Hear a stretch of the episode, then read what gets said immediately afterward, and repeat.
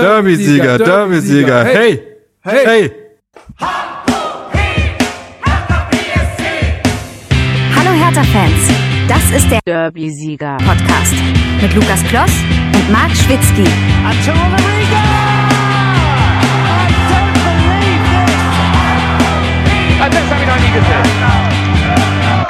Sind Sie Mitglied bei Hertha BSC? Leider nicht, aber ich werde einer. Echt? Weil ich hoffe und ich glaube, dass er da in UEFA kommt dieses Jahr. Mit ein bisschen Gottes Hilfe. Er ist, ist die unsere beste Stück. Und für die Jugend. Ich habe ein anderes bestes Stück, aber. Naja. Bayer, Bayer, Bayer ist schon etwas Besonderes. Aber er, lassen Sie noch fünf Jahre. Wir sind am Anfang. Aber wir haben vor, Deutsche Meister zu werden. Alles klar. Und Sie werden Mitglied. Ich werde Mitglied. Ehrenwort? Ehrenwort. Herzlich willkommen, liebe Derby-SiegerInnen, zum Hertha Base Podcast. Ja, wo hast du das denn gefunden? Das Das ist- ist ja großartig. Oder? Das ist super geil. Und zwar äh, ist das aus einer DSF-Reportage von 1997 oder wo es um diesen, um dieses Aufstiegsjahr 1997 geht, noch mit Jürgen Röber und so. Und das ist irgendwie so ein Typ, den die äh, am Europaplatz, am Europacenter da irgendwie interviewen. Äh, und ja, da geht es irgendwie so darum, dass Hertha halt um neue Mitglieder wirbt und so. Und ich dachte, das passt ganz gut, weil da haben wir uns ja auch was vorgenommen für die nächste Zeit. Und ja, ich- am allergeilsten finde ich diese Stelle, wo er sagt, Hertha ist unser bestes Stück und der Reporter meint, ich habe ein anderes bestes Stück. das ist so gut. Die 90er. Ich liebe es. Ja, ein, Mann, Ein da, Jahrzehnt zum Vergessen. da Ja. konntest du das noch machen, ne? Das ist so gut. Naja, also, herzlich willkommen nochmal und äh, ich bin so froh, dass wir das Ding gestern gewonnen haben. Ihr glaubt es kaum. Und ich möchte erstmal begrüßen, wie immer, Marc Schwitzky, unseren Twitter-König und meinen Co-Host. Hallo. Ich grüße dich, Berlin ist blau-weiß. So ist es. Und etwas angeschlagen. aber Der Mann lebt seine Initiative. Also der steht da einfach wirklich wie eine Wand dahinter. Das ist nicht nur so ein Marketing-Move bei Steven, der lebt das. Genau, der lebt das. Genau, du hast schon gesagt, Marc. Äh, grüß dich, Steven. Schön, dass du wieder mal mit dabei bist.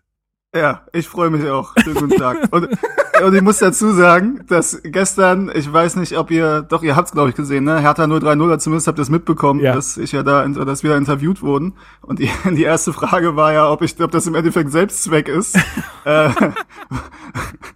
weil einfach Nun. Kneipen offen bleiben müssen, weil ich sonst nicht mehr weiß, was ich machen soll.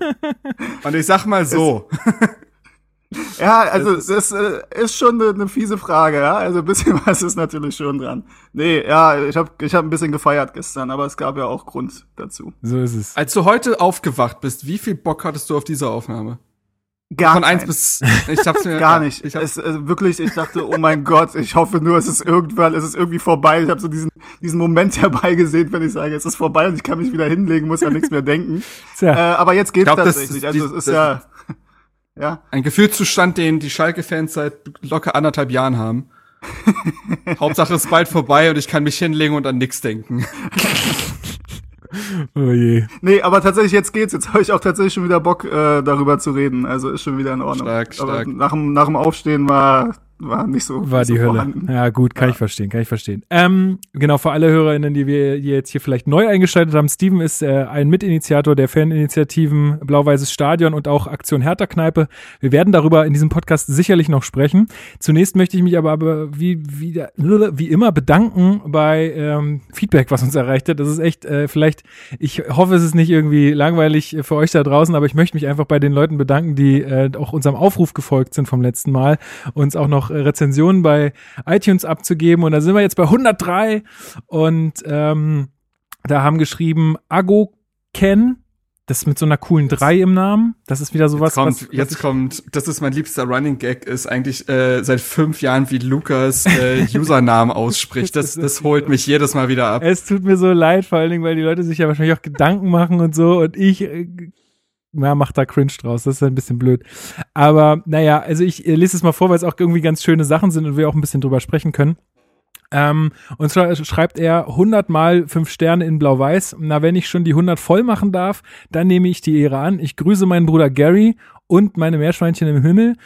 Nun mal im Ernst, geiler Podcast höre ich immer wieder gerne und werde das auch weiterhin tun. Bleibt so und versucht doch mal äh, ein Interview mit einem Offiziellen von Hertha zu bekommen. Mit 100 Bewertungen kommt, bekommt ihr doch sicher Arne Friedrich. Ja, äh, lieber Agoken, da ist da ist was in der Mache. aber ich will ein paar Worte dazu sagen. Also, äh, das, da, da ist irgendwie ein bisschen was in der Mache. Wir sind da irgendwie auch dran, wir haben da auch Bock drauf. Aber zwei Sachen machen es schwer. Äh, zum einen halt Corona ist halt ein bisschen blöd gerade irgendwie, weil man soll ja Kontakte vermeiden und wenn wir sowas machen wollten, dann sollte man das auch vielleicht vor Ort machen. Und ähm, dann ist natürlich auch die Zeit ein bisschen ein Problem. Wenn ich sowas machen will, dann will ich mich da auch extrem gut darauf vorbereiten und ich krieg dafür nun mal kein Geld. Das heißt, ich muss meine Brötchen mit was anderem verdienen und ähm, Marc sitzt in Greifswald, der ist jetzt auch gerade nicht so mobil. Ähm, und also wir sind da dran, ähm, aber es bedeutet einiges an Aufwand, aber das wird so der nächste Schritt, glaube ich, den wir machen wollen. Und ähm, ja, also seid da gespannt, da wird irgendwann in, äh, sag ich mal, mittelfristiger Zukunft was kommen. Genau, dann haben wir noch Mr. Die Zukunft gehört Hertha Base. So ist es. Mr. Skyzen schreibt noch California Dreaming. Dieser Podcast ist das Beste, was Hertha seit dem Ligapokal 2002 passiert ist. Weiter so, HOE, euer Jürgen. äh, und dann haben wir noch Stabil. eine Rezension von Kass030, der schreibt, dass äh, wir auch seine Liebe zu Hertha ein Stück weit wieder entflammt haben. Das freut uns natürlich total. Ähm, Oder tut uns leid, je nachdem. Ne? Je nachdem. Also heute heute, äh, glaube ich, kann man sich sehr darüber freuen, beziehungsweise gestern. Und äh, kein 1974 Berlin schreibt noch, ähm, wer über Hertha BSC immer top informiert sein möchte, kommt an diesem Podcast nicht vorbei. Immer gute Zusammenfassung der letzten, des letzten Spiels, gute Vorbereitung aufs nächste Spiel, sowie alle aktuellen wichtigen News rund um die alten Dame rund um die alte Dame. Zum Glück kommt endlich wochenweise eine neue Folge. Bitte macht euer Vorhaben, eure Sendung kürzer zu machen, nicht wahr. Für eure Mühe, Zeit und Aufopferung gebe ich euch deshalb sogar sieben Sterne. Leider kann man nur fünf geben. Apple bitte reagieren. Hier wäre eine Änderung unbedingt notwendig. Vielen, vielen so. Dank, Kai. Ähm, ja, auch da. Wir machen heute unbedingt extra Länge. Genau, wir machen Stunden einfach für, für Steven heute drei Stunden freue ich mich drauf. Übrigens, Ligapokal 2002 muss ich ganz kurz sagen, wenn man das googelt, was ich gerade gemacht habe, steht da halt, also kommt hier Wikipedia und so und dann steht da Ort Deutschland, Weltmeister Hertha BSC. Ja. Finde ich ganz geil. Kann man so stehen lassen, ne? Aber mir wird da schon ein bisschen jetzt gerade der Schau ins Leisen, Schau ins Reisen Cup. Äh, nee, Schau ins Landreisen Cup. So, so, so siehst du, ich kann ihn nicht mal aussprechen. Ähm, der wird mir da ein bisschen unterschlagen. Also da sind wir Serienmeister. Ähm, das ist schon noch wichtig. Also das stimmt. So ist es. Ja. Beste Torschützen des Wettbewerbs wurden mit je drei Treffern Alex Alves und Marcelinho von Hertha BSC. So ist es. Das waren Zeiten. Hammer. Ey, damals. Also und als nächstes dann die UEFA Conference League. Früher war eh alles besser. So, alles. Gut. Jetzt haben wir, äh, glaube ich, die Hausmitteilung soweit abgehakt. Äh, dann kommen wir jetzt zu den Hertha News. Zu den Hertha News. Herzlich willkommen und da wollen wir ähm, als allererstes mal über eine für mich sehr gelungene Aktion sprechen. Und zwar war das die, wie hieß sie, Fahnenmäher. Ist das korrekt, mhm. Steven? Das ist korrekt, ja. Ja, Fahnenmäher hieß die Aktion. Ähm, was ist passiert? Steven, klär uns mal auf. Ähm, was passiert ist, ist, dass äh, Hertha BSC ja quasi auf äh, 60.000 Fahnen saß ähm, seit ähm, dem kommenden Derby im, im März. Ja, also da wurde ja die Bundesliga ausgesetzt. Ich glaube, das erste Spiel, was ähm, nicht mehr stattfand, war das Auswärtsspiel in Hoffenheim. Und danach hätte das Derby stattgefunden gegen Union. Ähm, und dafür hatte man halt diese Fahnen, die man dann im Stadion verteilt hätte. Und was dann im Stadion wahrscheinlich sehr, sehr schönes Fahren mehr ergeben hätte. Und dann hat man sich dazu entschlossen, ähm, weil auch dieses Derby wieder ohne Fans stattfinden wird und es ja auch nicht absehbar ist, wann man wieder mit 75.000 Fans im Stadion ist, ähm, dass man halt ein bisschen ähm, Flagge zeigt in der Stadt und ähm, dass man versucht, ein bisschen in diesen tristen Zeiten, wie es Max Junge auch zu Recht ähm, ähm, beschrieben hat, ähm, ein bisschen Derbystimmung, ein bisschen den Fans ein Lächeln ins Gesicht zu zaubern. Und ähm, er hat gesagt, bei 95 Prozent ist, hat das funktioniert, er hat 95 Prozent positives Feedback. Ähm, und ich fand die Aktion auch gelungen, muss ich sagen. Also ich finde auch, klar kann man immer was finden, man kann immer was kritisieren und ob da jetzt eine Agentur mit drin und es hat ja auch versicherungstechnische Gründe und ja, es war nicht nur von Fans organisiert, aber ey, wenn der Verein eine geile Idee hat, ich find's gut und mir hat's gefallen und ich sehe, ähm, wenn ich draußen rumlaufe, tatsächlich auch an vielen Ecken diese Fahnen ähm, hängen. Ähm, insofern, ich fand's cool, dass Hertha BSC in einer Nacht- und Nebelaktion diese Fahnen in der Stadt verteilt hat. Ja, ich habe davon nichts mitbekommen, weil ich sitze hier im wunderschönen Wedding und habe äh, mich von hier auch aus meinem Kiez nicht rausbewegt. Deswegen habe ich davon jetzt so live nichts mitbekommen. Aber das natürlich auch, es hatte natürlich schon eine extreme Wirkung, weil in Social Media ganz viele Bilder geteilt wurden, wo die Fahnen überall sind. Natürlich wurden auch Bilder geteilt, wie Fahnen im Mülleimer stecken, mein Gott, ja. Aber es ist ja, es ist halt trotzdem irgendwie Aufmerksamkeit geschafft, aber es kam nicht bei allen so gut an, Marc. Was waren denn so die Kritikpunkte, die angebracht wurden? Ja, also ähm, zum einen natürlich äh, der Punkt der Stadtverschmutzung. Mhm. Würde ich entgegenhalten, habt, habt ihr Berlin schon mal gesehen? Also, Na, einmal, also, einmal das und ganz ehrlich, wer da unschuldig ist, wer für den ersten Stein, ja. Ähm, ähm, also das sind also, genau die Leute, die sonst ihre Kippe auf den Boden schnipsen, ne? Also ja, da sollte mal genau. jeder also, ganz leise sein.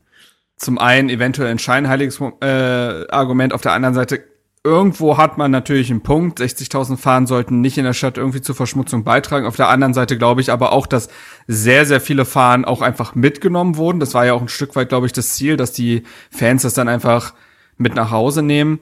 Ähm, also da wird man wahrscheinlich nie Zahlen erfahren, äh, wie, wie sich das dann verteilt hat, wie viele Mülleimer ja, und wie viele in Wohn Wohnzimmern gelandet sind. aber ein so ein Unioner, der, der hat halt einfach unfassbar viele Fahnen gesammelt, nur um sie dann in seiner Wohnung auszubreiten und darauf rumzulaufen.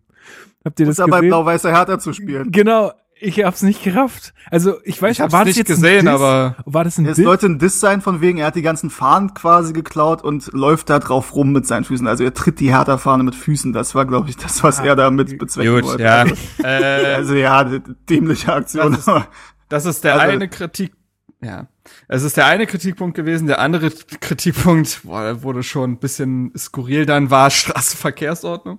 Was? Da, da ja, habe ich auch gelesen, dass auch da Leute äh, meinten, oh, das kann ja auch irritieren und hm, also da wurden sehr wilde Argumente aufgemacht.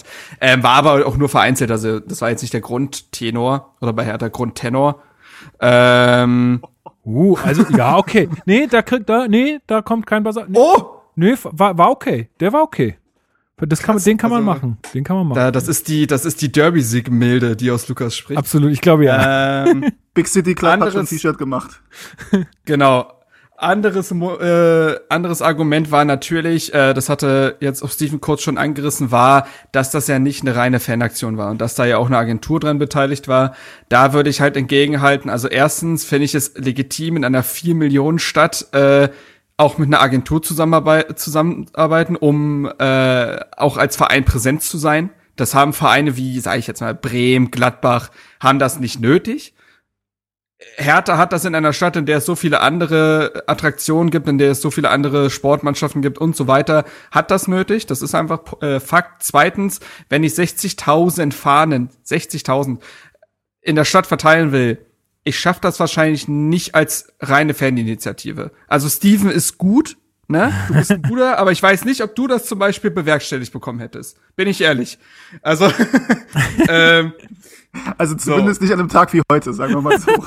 so, genau, ist auch tagesformabhängig, wie Paldada sagen würde. Aber äh, nee, so, und das war natürlich ein Riesenpunkt, dass das ja eine Plastikaktion wäre, weil das mit einer Agentur zusammen geschehen ist. Ähm, ich glaube, das waren so die größten Kritikpunkte ähm, ein emotionaler Kritikpunkt, also kein faktischer oder objektiver war natürlich, dass sich Unioner davon auf den Schlips gefühlt, getreten äh, fühlt haben. War das Deutsch? Nein. Äh, sie haben sich davon beleidigt gefühlt oder provoziert zumindest. Da würde ich sagen, dann hat da die Aktion aber auch ins Schwarze oder in dem Fall Blau-Weiße getroffen, weil äh, das schon, glaube ich, dann eben diese Derby-Stimmung, die vorher nicht ganz da war, zumindest kam die bei mir auch in den ersten Tagen danach nicht an, äh, das geändert hat. Also da kam dann schon Würze mit rein, aber das waren, glaube ich, so die Hauptkritikpunkte. Ähm, und klar hat sich dann beispielsweise, glaube ich, auch die Stadt gemeldet, die ansonsten oftmals ruhig ist, aber da weiß ich nicht, äh, war es denen sehr wichtig, öffentlich mitzuteilen, dass das äh, Hertha ja nicht mit denen abgesprochen hat. Ja, das ist ähm, aber auch, ähm, das ist aber auch relativ verständlich, weil sie natürlich nicht äh, jedem jetzt irgendwie Tür und Tor öffnen wollen, dass jeder irgendwie logisch, so Scheiß ja. in der Stadt verteilt. Das ist natürlich klar. Äh, was mich daran so ein bisschen stört, ist, dass in anderen Städten äh, also wenn das in Dortmund passiert oder in Köln passiert, da kräht kein Hahn in der Stadt. Da ist dann, da steht auch noch der Bürgermeister und sagt, ja, FC, wuh, wuh. Ähm, also, weißt du, das ist halt auch in Berlin ist da wieder so ein Sonderfall. Äh, und klar müssen die das sagen und das war auch allen bei Hertha, glaube ich, bewusst. Das hatte auch Max Jung dann auf der Pressekonferenz gesagt, dass sie da mit den jetzt Behörden da in, in Austausch sind und so und sie werden auch dafür natürlich ähm, äh, da gewesen, diese, diese Sachen wieder einzusammeln, wenn das gefordert wird. Da wird jetzt wahrscheinlich ein Bußgeld kommen. Yo, who cares? Das war auf jeden Fall eine gelungene Aktion. Man hat drüber gesprochen. Ähm, also ich finde, ja, das kann man schon Ja, mal in also- Kauf nehmen.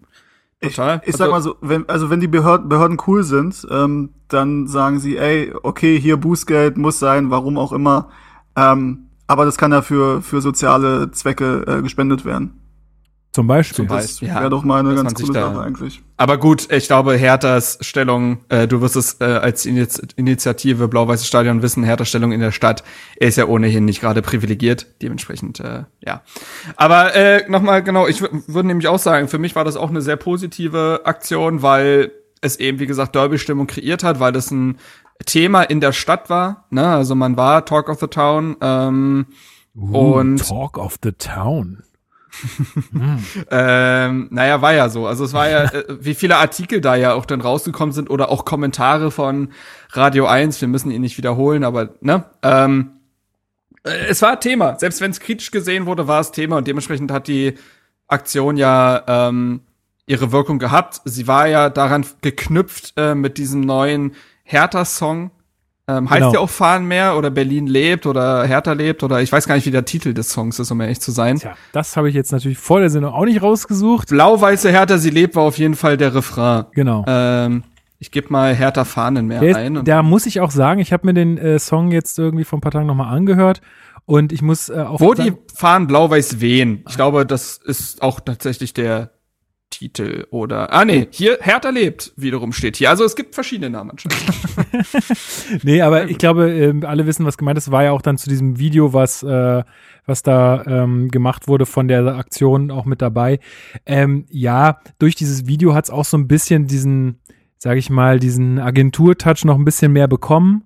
Aber trotzdem, also für mich war das trotzdem eine, eine gelungene Aktion und dieses, dieses Lied ist jetzt persönlich mein Musikgeschmack nicht. Ja, also ich würde mir eine Punk-Hymne wünschen, ja. äh, aber Finde ich gut. aber ähm, trotzdem äh, erkenne ich an, dass dieser Refrain schon ins Ohr geht und dass man damit auch, glaube ich, einfach die breite Masse abholt. So, das ist, glaube ich, schon so.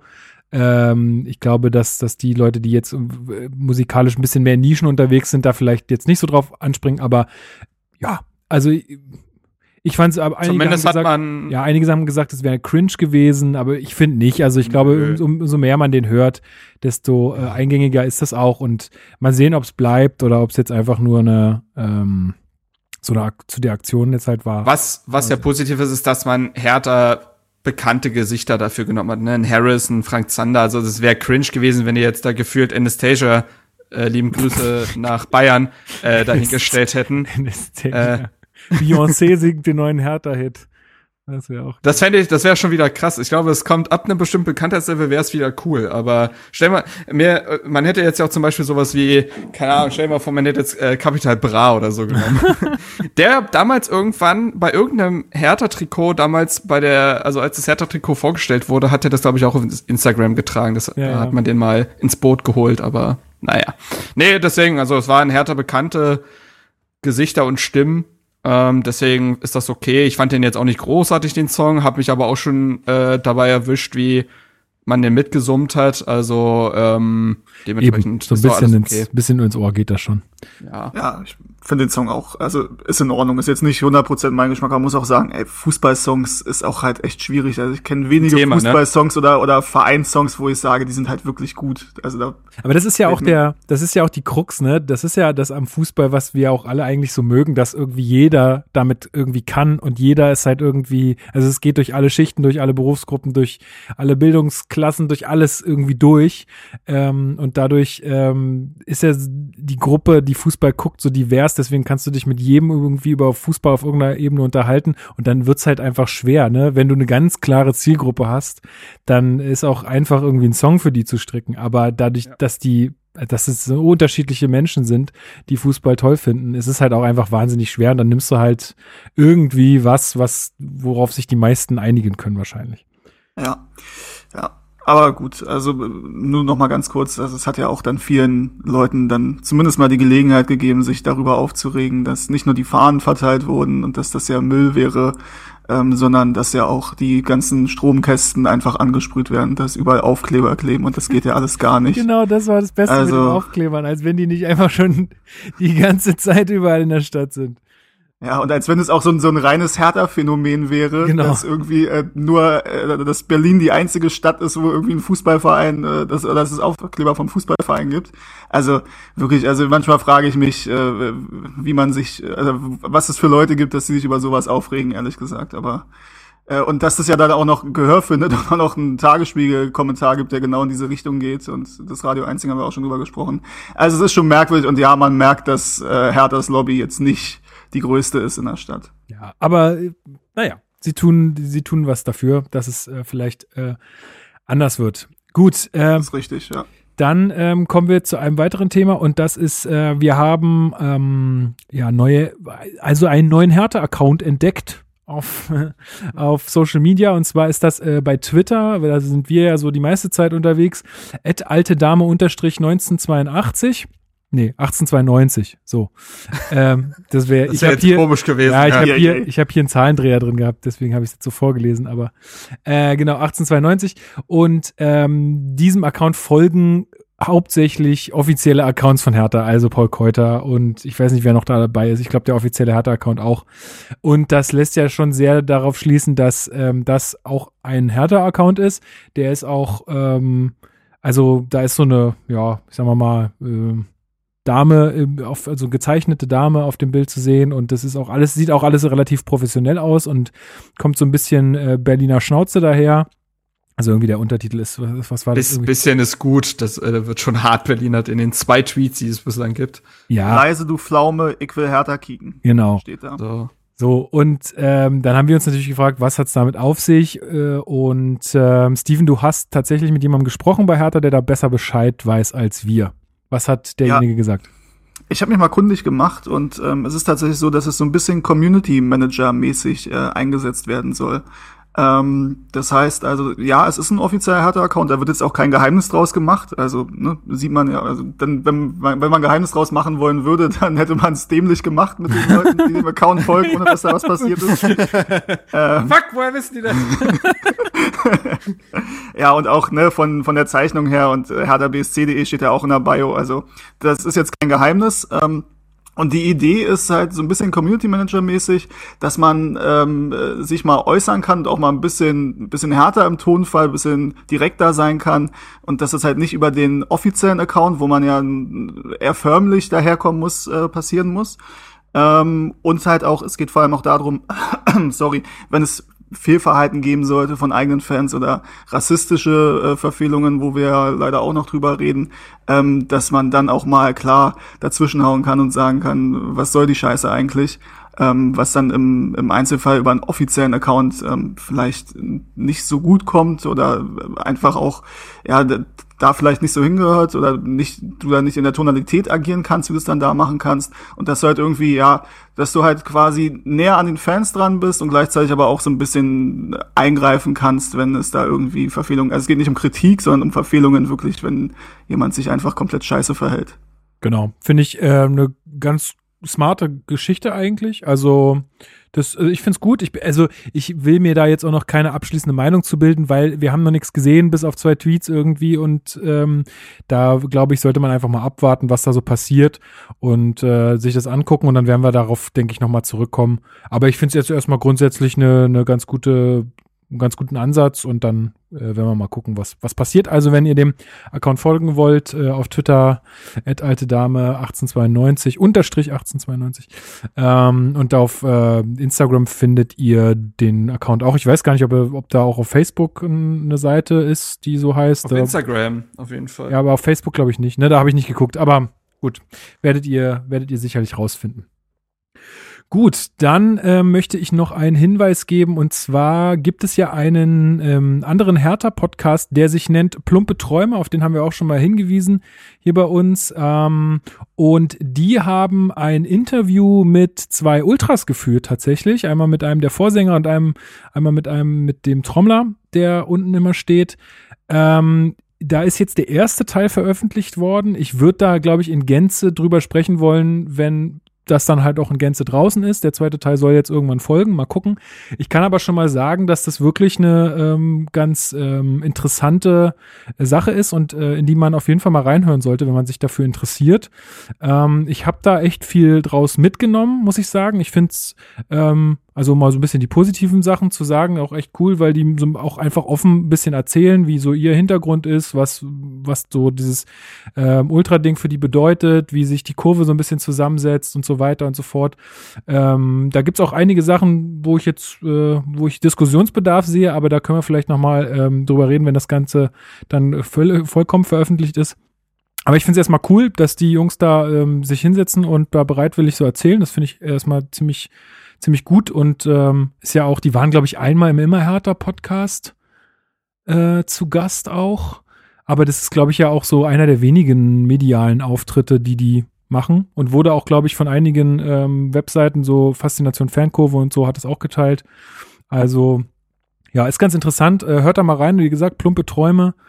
Ähm, und ja, ist eine der, der letzten Folgen, seht ihr dann eigentlich direkt. Und wie gesagt, äh, oder findet ihr auch, dass, also ich finde, man sollte das, wenn dann, dann komplett bewerten, oder? Also bewerten will ich das auch nicht, ich will einfach drüber reden, was die erzählt haben. Ja, besonders da ich noch keine Sekunde hören konnte, zeitlich bedingt. Gut, dann ist das vielleicht eh, eh ganz gut, dazu, du dazu. für äh, erstmal äh, anhörst, genau. Also ich habe es äh, komplett gehört und also was man auf jeden Fall sagen kann, ohne jetzt äh, auf den Inhalt zu sehr einzugehen, dass ich es gut finde, dass sie sich da ein bisschen öffnen in die Richtung ähm, und dass man ein bisschen mehr Einblicke erfährt. Ich glaube, das hilft immer, egal ob man jetzt alles genauso sieht oder nicht.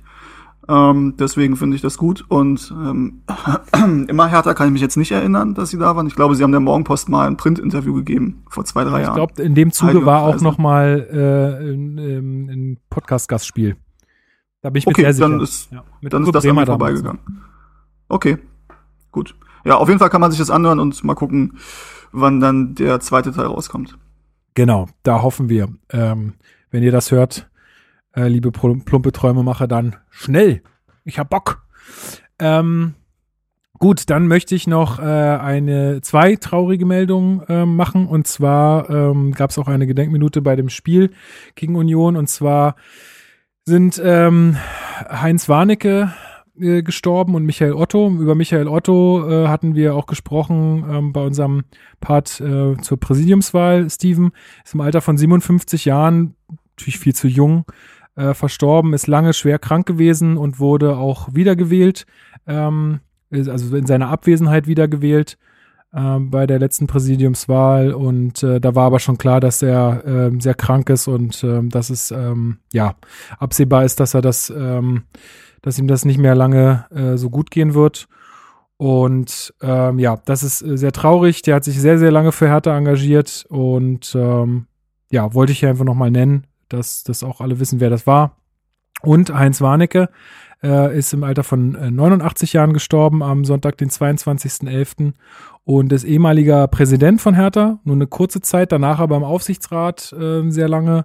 Und äh, besonders war, das habe ich dann gelesen im Nachruf, ist, ähm, und zwar hat der ähm, kurz nach dem Bundesliga-Skandal, ist der Präsident von Hertha geworden und hat dann eine relativ unpopuläre Maßnahme ergriffen, um den Club finanziell zu retten. Und zwar hat er damals den Verkauf der Plumpe eingeleitet, ähm, was natürlich ihm auch emotional schwer fiel, so war es zumindest zu lesen, aber hat den Club halt finanziell in der Zeit äh, gerettet. Und ja, genau, wer es nicht weiß, die Plumpe damals ähm, da an der Bornholmer Brücke, da stehen jetzt, da steht jetzt so eine Wohnhausanlage. Ähm, genau, da das damalige Stadion unseres Vereins und ähm, ja, auch ein, ein verdienter äh, härter Funktionär. Insofern, glaube ich, ist es angebracht, die beiden hier auch nochmal zu erwähnen. Steven, Haben, wolltest wie ich du- gerade Achso, ganz ja. kurz, Ja. äh, wie ich gerade auf dem Twitter-Account von Paul Keuter gesehen habe, haben sie auch zwei äh, Sitze bekommen während des Spiels quasi. Also Waren war wir mitten dabei. waren also mitten dabei, das Stadion, die Ränge waren nicht ganz leer.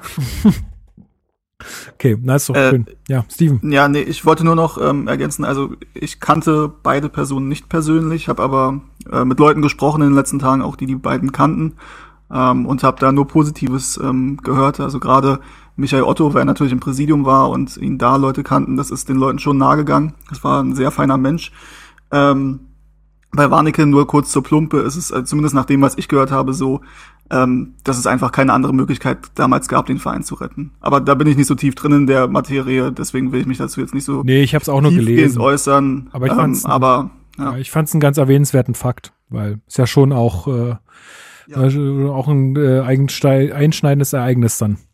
Ja, definitiv nur halt, weil, also, wenn es da Leute gibt, die ihm da Vorwürfe machen, von wegen, wie konnte er die Plumpe verkaufen, so wie ich das gehört habe, ähm, war das einfach alternativlos damals. Genau.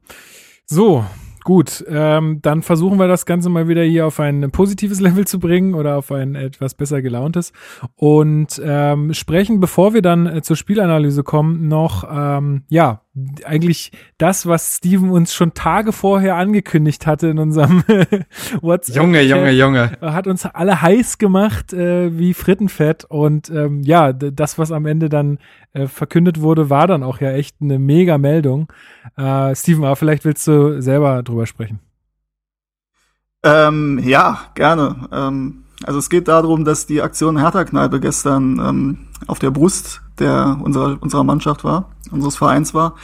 Ähm, und die Idee im Endeffekt dazu ist schon, ja, liegt zwei Monate zurück. Und ist tatsächlich eine Bieridee auch gewesen. Also wir saßen im, im Kugelblitz, drei Leute von uns, und ähm, haben darüber gesprochen, ähm, wie cool es ist, dass Hertha die Brust im Moment ähm, dafür nutzt, die blanke Brust im Endeffekt, um auf Initiativen, damals war es noch ähm, Helft Pauline, Mhm. ähm, aufmerksam zu machen, später dann äh, AHA, also die Abstandsregeln und Hygienemaßnahmen. Ähm, und da haben wir so darüber geredet, äh, wie cool wäre es eigentlich, wenn Aktion Hertha-Kneipe auf der Brust wäre. Und dann haben wir so weitergesponnen und ey, wie geil wäre das, das im Derby. Das ist natürlich auch ein bisschen dann Kontrastprogramm zu, zu dem, was die Unioner da auf der Brust haben. Ähm, und dann habe ich noch am selben Abend in meiner Euphorie ähm, Paul Keuter das genauso gepitcht ähm, und meinte, ey, wie geil wäre das? Und er meinte, ja, wäre wirklich ganz geil. Und dann hat es halt ein paar Wochen gedauert und irgendwann war dann klar, ey, wenn es keinen Sponsor gibt bis dahin, dann ist Aktion Hertha-Kneipe auf der Brust. Und dann gehörte ich wahrscheinlich zu den wenigen, die gehofft haben, dass Hertha noch ein bisschen wartet, bis ein Sponsor gefunden ist. ähm, Sehr gut. ja, und so, und so kam es dann auch. Und ich wusste dann letzten Freitag, also vor einer Woche, war es dann fix und da habe ich das dann erfahren. Äh, und ähm, ursprünglich war geplant, dass es Mittwoch bekannt gegeben wird. Und ich dachte, oh mein Gott, ich, wie soll ich denn jetzt die Klappe halten, damit solange ich platze? Ähm, und habe das ja dann euch auch angeteasert, dass am Mittwoch da was passiert. Und habe ich am Dienstag erfahren, ja, doch nicht am Mittwoch, sondern am Donnerstag. Ich dachte, ey, ich halte es nur noch 24 Stunden länger aus. ähm, ja, und dann kam es am, am Donnerstag um, sorry, um 14 Uhr. Und ähm, ich war noch unterwegs und äh, hatte noch einen Arzttermin und guckte dann um 14.15 Uhr das erste Mal aufs Handy und mein WhatsApp ist explodiert, mein Twitter ist explodiert, ich bin überhaupt nicht mehr hinterhergekommen. Ähm, wollte dann eigentlich zu meiner Oma fahren, habe ich dann auch gemacht, aber ich war erstmal eine Stunde im Auto, also hab, äh, hab geparkt und hab äh, erstmal auf Twitter mir alles durchgelesen und bisschen geantwortet und ja, war wirklich heftig und war auch äh, rührend und ähm, danke auch nochmal von mir und äh, von allen äh, also im Namen der Initiative für, für, für die Unterstützung, weil ich habe das schon mehrmals gesagt, ähm, klar stecken wir da eine Menge Arbeit rein, aber ähm, wenn da nicht die Leute mitmachen würden und spenden würden und das Ganze feiern würden, dann würde es auch nichts bedeuten, dann würde es auch nichts bringen. So es geht nur, weil da so viele Leute mitarbeiten. Ähm, und danke vor allem an die Unterstützer und auch an, an Hertha. Ich habe das ja auch schon auf Twitter gesagt, dass halt in dem Zusammenhang dann auch definitiv mal Paul Keuter gelobt werden muss und auch natürlich andere, die daran mitgearbeitet haben. Ähm, aber der definitiv maßgeblich daran beteiligt äh, war, dass es dann umgesetzt wurde. Und ähm, da merkt man Umdenken und also gerade deswegen erwähne ich auch seinen Namen an der Personal Paul Keuter, merkt man, glaube ich, dass in den letzten drei, vier Jahren bei Hertha einiges passiert ist ähm, in Richtung Fannähe und Umdenken und äh, ne, wie holt man die Leute ab, wie holt man die Stadt ab. Ähm, und da sind wir, glaube ich, echt auf einem guten Weg. Und es war für mich wirklich eine großartige Woche. Ähm, und es hat einfach, ja, hat einfach mega viel Spaß gemacht. So, also kennt ihr das, wenn ihr so irgendwas im Kopf habt und denkt, ey, wenn, wenn das alles funktioniert und wenn das passieren würde, wie geil wäre das? Und dann passiert das wirklich. Meistens funktioniert das ja nicht, aber dann passiert es wirklich und du bist völlig überfordert mit der Situation, weil du also gar nicht, gar nicht irgendwie emotional angemessen darauf reagieren kannst irgendwie. Ja. Ja, das war so ein bisschen das Mega Gefühl dann am Donnerstag und gestern. Ja, mega schön. Also ich find's auch, es ist einfach großartig, dass es geklappt hat. Ich find's großartig, dass ihr diese ganze Initiative habt, dass Hertha die auch auf die Brust bringt. Und ich bin ja, habe ich ja auch schon hier im Podcast gesagt, ich bin ja eh dafür, ähm, dass, dass Hertha diese, diese, also diese Fläche einfach nutzt. Und wie gesagt, ich äh, lass mich da gerne eines Besseren belehren, aber ich bin der Meinung, dass das Hertha wirklich richtig gut tun würde. Vielleicht sogar die gesamte Saison einfach da ähm, richtig Arbeit reinzustecken und äh, auf coole Sachen aufmerksam zu machen, dass jedes äh, Mal an jedem Spieltag oder an je, allen zwei Spieltagen oder so ähm, da was Neues vielleicht drauf ist, worüber die Leute reden, dass äh, auch mehr Leute auch außerhalb von Berlin sehen, weil das wird ja dann auch bei allen anderen Spielen, nicht nur beim Derby, sondern auch in anderen Spielen gegen andere Gegner gesehen, dass man da halt einfach sieht, Hertha ist so viel mehr als nur graue Maus und Tenor und äh, das leere Olympiastadion. Also ich glaube, das hilft, würde dem Club halt so viel mehr helfen als irgendeine Finanzspritze von irgendwem. Ähm, ja, also ich find's ganz großartig und ich war echt total baff, als das dann rauskam. Und Darida hat es ja so präsentiert dann auf der Webseite und das war schon, war schon richtig cool. Also großen Respekt dafür, richtig cool. Nächste Woche dann Hertha Base auf, dem- auf der Brust. äh, Ta tatsächlich muss man sagen, Oh Gott. ähm, wir haben da was vorbereitet. Oh, Es würde tatsächlich nicht funktionieren und das hat nämlich einen Grund. Und zwar haben wir gestern, ohne dass es die Leute mitbekommen haben, den Sondertrikotfluch gebrochen.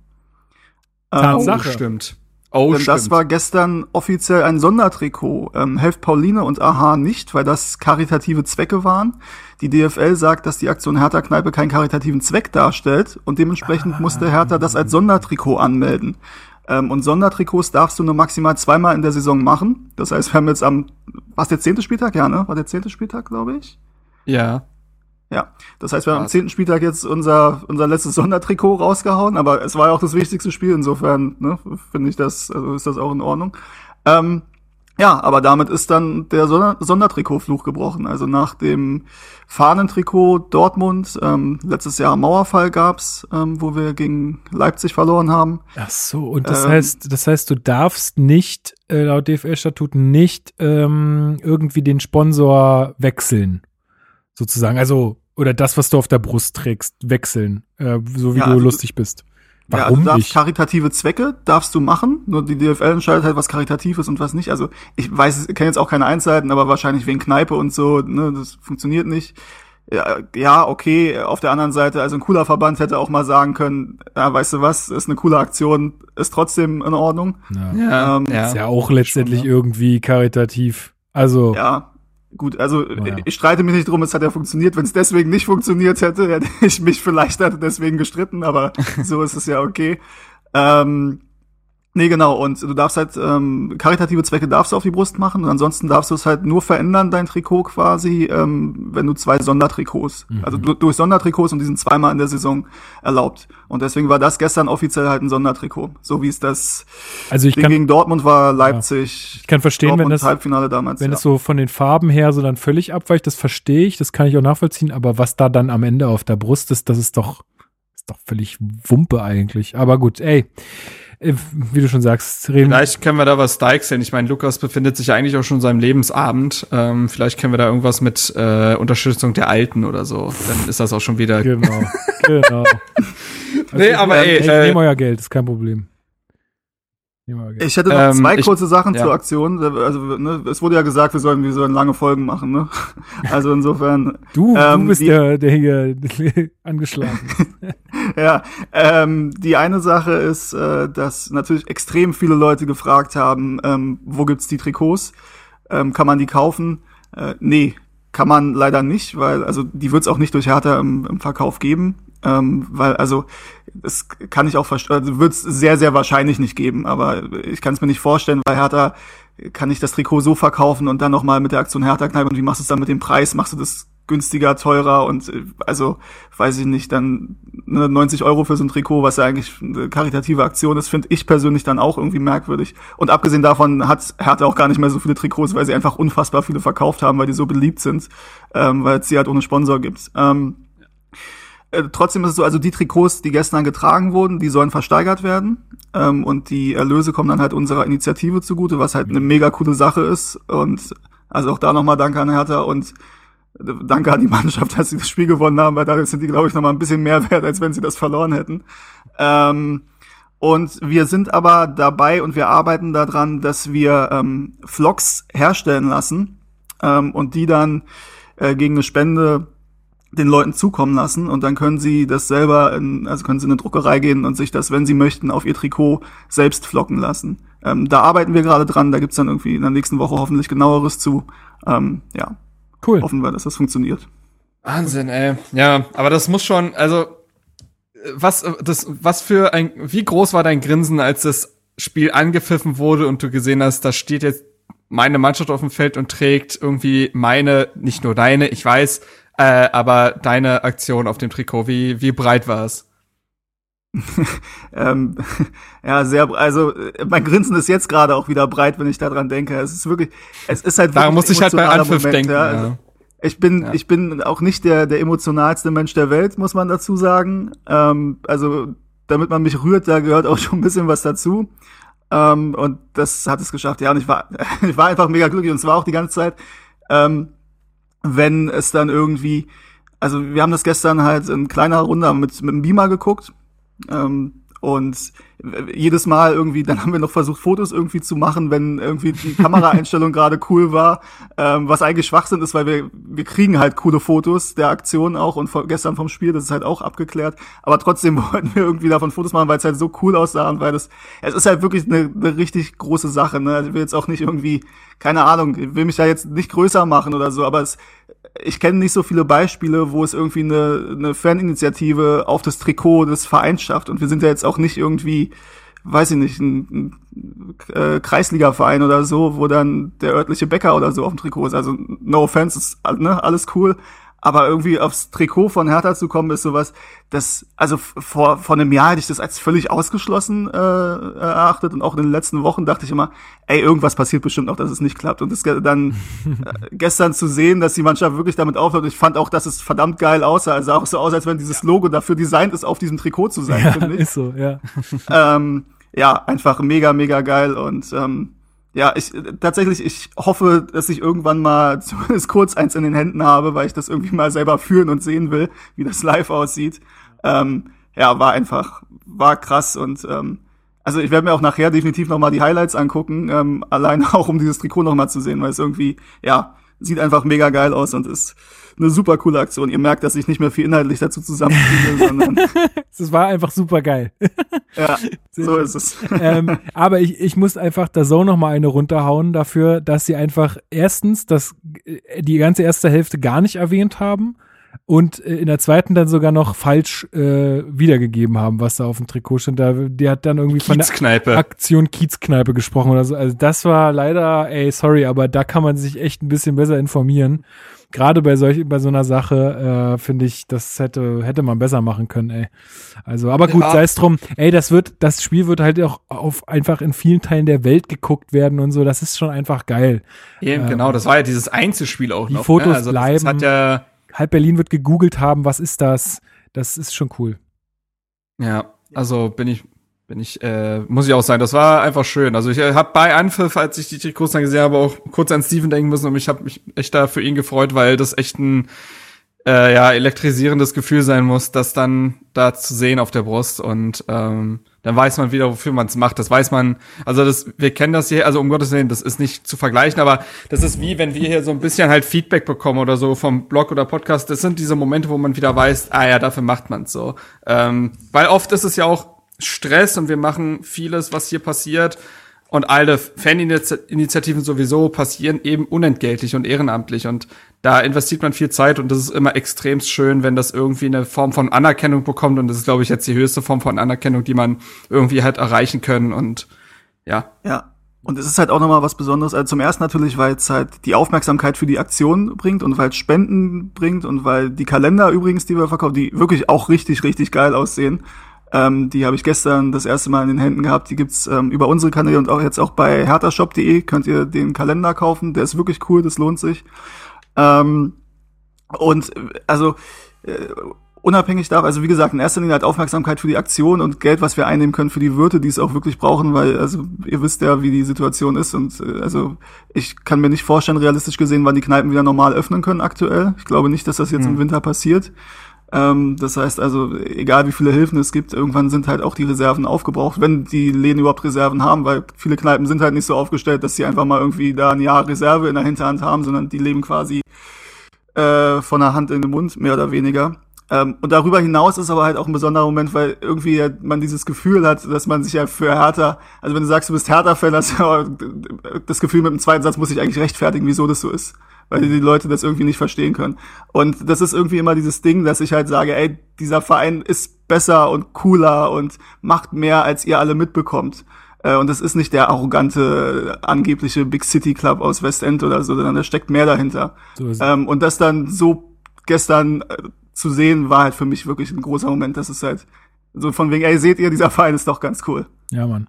So ist es. Ja, und wie gesagt, das ist auch äh, ein Meilenstein, beziehungsweise einfach äh, eine Markierung dafür, was Steven ja auch schon gesagt hat, ist, wie sich dieser Verein auch gewandelt hat. Ähm, wir, wir wissen auch die Anfangszeit unter Paul Keuter, als man gefühlt eher die Berlin-Mitte-Startup-Szene abholen wollte und sich damit einfach, einfach wirklich komplett verkalkuliert hat. Und ähm, man hat es in den letzten Jahren und vor allen Dingen eben Monaten und Wochen wirklich geschafft, da den Fokus zu schärfen und wirklich zu erkennen, äh, um was es eigentlich geht und um wo man eigentlich wirklich äh, marketingtechnisch auch ansetzen muss. Und ähm, ich glaube, das ist so jetzt quasi dann, äh, das war jetzt quasi wie so ein ja, wie gesagt, ein Meilenstein dieser Entwicklung, glaube ich, dass der Verein wieder äh, eher weiß, was sein Image eigentlich ist, was seine Zielgruppe ist und ja. ähm, und ey, das Fehler, muss man sagen. Fehler werden noch weiterhin passieren. Also ich denke nicht, ja, dass Hertha ja. jetzt äh, fehlerfrei durch die nächsten Jahre gehen wird. Da kenne ich diesen Verein zu gut. Aber das macht ja auch nichts, weil Fehler machen wir alle. Es geht ja nur darum, dass wir am Ende konstruktive Kritik ähm, üben und dass wir nicht nur einfach rumnölen und drauf rumhauen, sondern dass wir sagen sagen, ey, finden wir doof, aus den und den Gründen, wie wäre es denn so? Und äh, das dann irgendwie konstruktiv umgesetzt wird und wir äh, alle diesen Verein irgendwie besser machen können zusammen. Und ähm, da hilft halt einfach Kritik ähm, auch. Und das äh, muss auch sein und das ähm, wird auch so bleiben. Und ich finde, ähm, ja, es ist schön zu sehen, dass Hertha da lernt. Ja, definitiv. Gut, dann ähm, kommen wir zum Sportlichen. Kommen wir mal ein bisschen zum Sportlichen, genau. Ähm, ja, äh, einmal möchte ich noch ganz kurz sagen, ich fand das richtig schön, weil wir, wir haben ja diese Podcast-interne WhatsApp-Gruppe hier mit allen, die hier so immer mal wieder gastieren. Äh, und äh, es war ganz lustig, weil Christopher, äh, Grüße gehen raus, hatte dann irgendwie so ein Bild von sich geschickt, äh, wie er mit Hertha-Schal und Trikot vom Fernseher sitzt und hat gesch geschrieben, ey, schick doch mal Bilder rüber. Und dann kamen die Bilder rein von allen, wie sie irgendwie mit Trikots da sitzen und mit einem Bierchen in der Hand und so. Und das war, ey, das war ein Moment, das habe ich irgendwie gebraucht, gerade jetzt in diesen Corona-Zeiten. Da hat man so richtig gespürt, ey, dieses Spiel, ich bin nicht der Einzige, der jetzt leiden wird so ähm, oder der jetzt halt aufgeregt ist, weil ich weiß nicht, wie es euch ging, aber bevor wir dann jetzt äh, zum Sportlichen kommen, äh, also ich war extrem aufgeregt dann an dem Tag. Also irgendwie so ab Nachmittag und Arbeit und so. Ich war echt so voll hibbelig und dachte so, boah, ey, jetzt geht's gleich rund und dann war diese ganze Aktionssache auch und so und man wollte halt einfach, dass das gut geht an dem an dem Abend. Wie ging's euch so, Marc? Wie wie aufgeregt warst du? Also ich war bis 17 Uhr tatsächlich auch noch komplett eingespannt in Arbeit und Uni und so weiter. Also voll, ich hatte tatsächlich hatte keine richtige Zeit, mich da wirklich auf diese Derby-Stimmung einzulassen. Äh, aber dann kurz davor war es so kurz wie intensiv. Oh Gott, das klingt falsch. ähm, naja, nee, ähm, tatsächlich war es dann schon, war da schon auf jeden Fall ein Kribbeln da. Also das, das hat man schon gemerkt. Ich finde, das hat sich, wie gesagt, durch diese Fahrenaktion, finde ich schon, äh, hat, war das, hatte schon so ein gutes Grundlevel.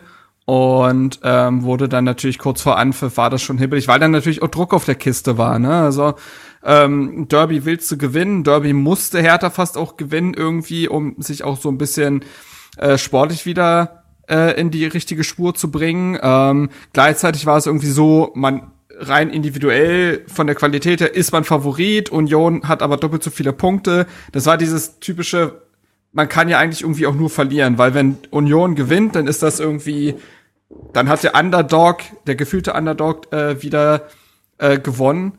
Ähm, und wenn Hertha gewinnt, dann ja, dann, dann ist das halt so. Ähm, und dementsprechend war da schon irgendwie Druck auf der Kiste und ähm, dementsprechend war da schon natürlich sehr viel Spannung vorhanden, auch wenn man wieder mal gemerkt hat, um, um wie viel schöner es gewesen wäre, wenn eben Fans im Stadion gewesen wären. Das wird einem in den Derbys dann dieser Liga, äh, kann man ja auch andere Derbys noch dazu zählen, äh, wird einem das doch immer wieder noch mal schmerzhafter bewusst, dass das schon ein richtiger Jammer ist, dass aktuell keine Fans im Stadion sind. Das äh, ist dann schon bitter, aber ja. Ja. Steven, wie ging's dir? Du warst bestimmt ja, also allein schon wegen der Aktion dann auch sehr aufgeregt. Oder wie, wie war es für dich für, im sportlichen Sinne? Ähm, ja, sagen wir mal so, also ich bin ja sonst ein Vertreter der Leute, die sagen, ja, ohne Fans ist es halt auch kein richtiges Derby. Muss ich sagen, dass natürlich durch die Umstände dieses Derby halt für mich doch sehr besonders war. Ähm, es gab natürlich auch den Moment, wo ich so gedacht habe, ey, das jetzt noch im Stadion wäre, dann wüsste ich gar nicht mehr, wie, was, was los ist. Ähm, ich hatte tatsächlich Donnerstag und Freitag mir Urlaub genommen ähm, zum einen habe ich noch Urlaub über und zum anderen, ähm, ja, in Voraussicht dessen, was da auf uns einprasseln wird, war das auch ganz gut so, weil ich im Nachhinein wüsste ich nicht, wie ich das geschafft hätte, wenn ich noch hätte arbeiten müssen.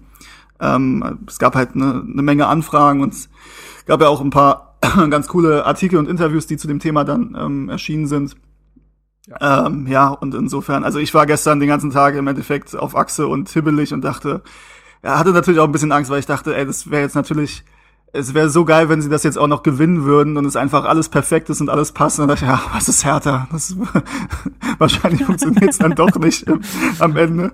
Ähm, ja, aber es hat funktioniert. Und ähm, noch eine Sache, die, die gestern auch noch ähm, aufgetreten ist, ich weiß nicht, ob ihr es mitbekommen habt, das Berliner Pilsner, ist ja auch, wenn das ja im Endeffekt alles eins ist, Kind ist Schuld heißt Pilsner.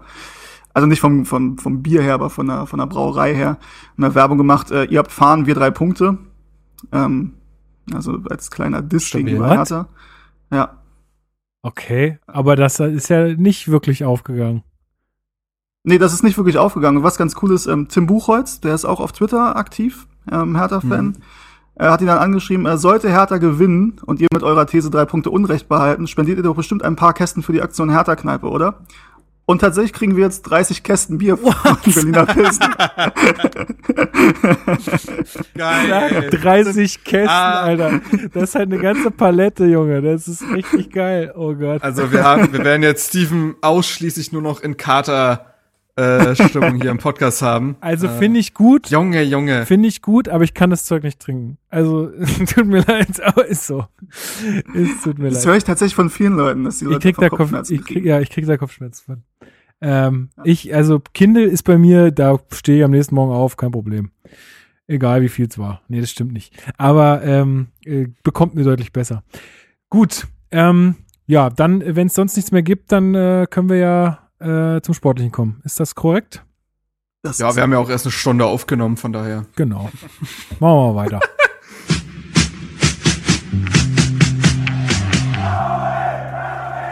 Spielanalyse. Endlich kommen wir zur Spielanalyse dieses Derbys und wir fangen wie immer an mit den Aufstellungen.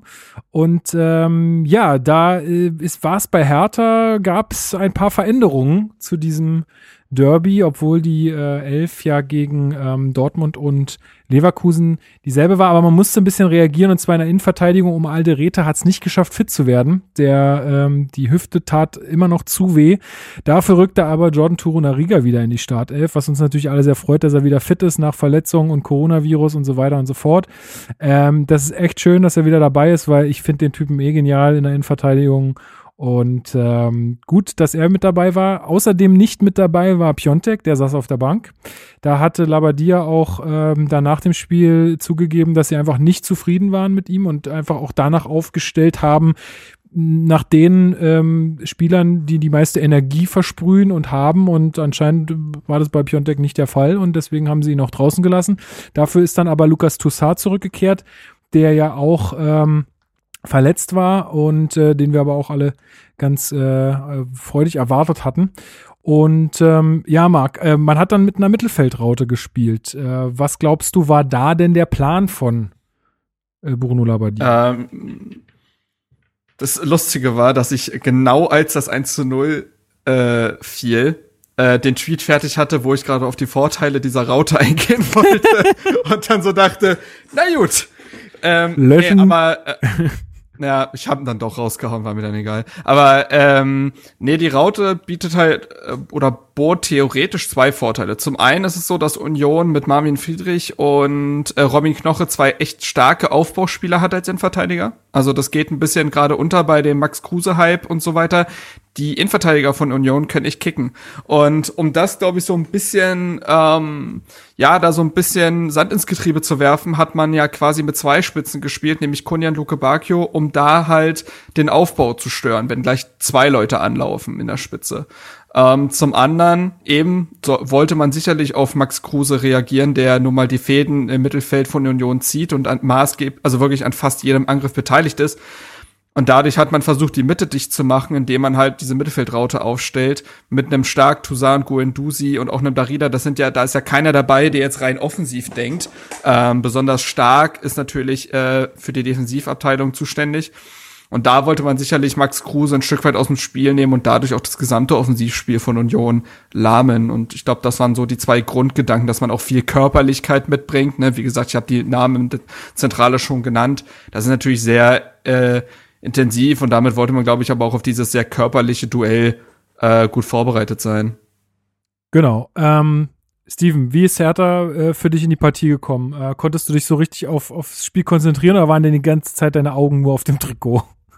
Äh, ja, es geht, also es war gestern halt wirklich merkwürdig. Ich habe das das ganze Spiel, also ich habe das Spiel gesehen und ähm, war zu dem Zeitpunkt des Spiels auch noch nicht wirklich äh, angetrunken, ähm, weil ich das Spiel tatsächlich auch mitbekommen wollte. Aber trotzdem war es so ein bisschen so eine Art Trance-Zustand. Ich habe das alles äh, nicht so wirklich realisiert, was da passiert.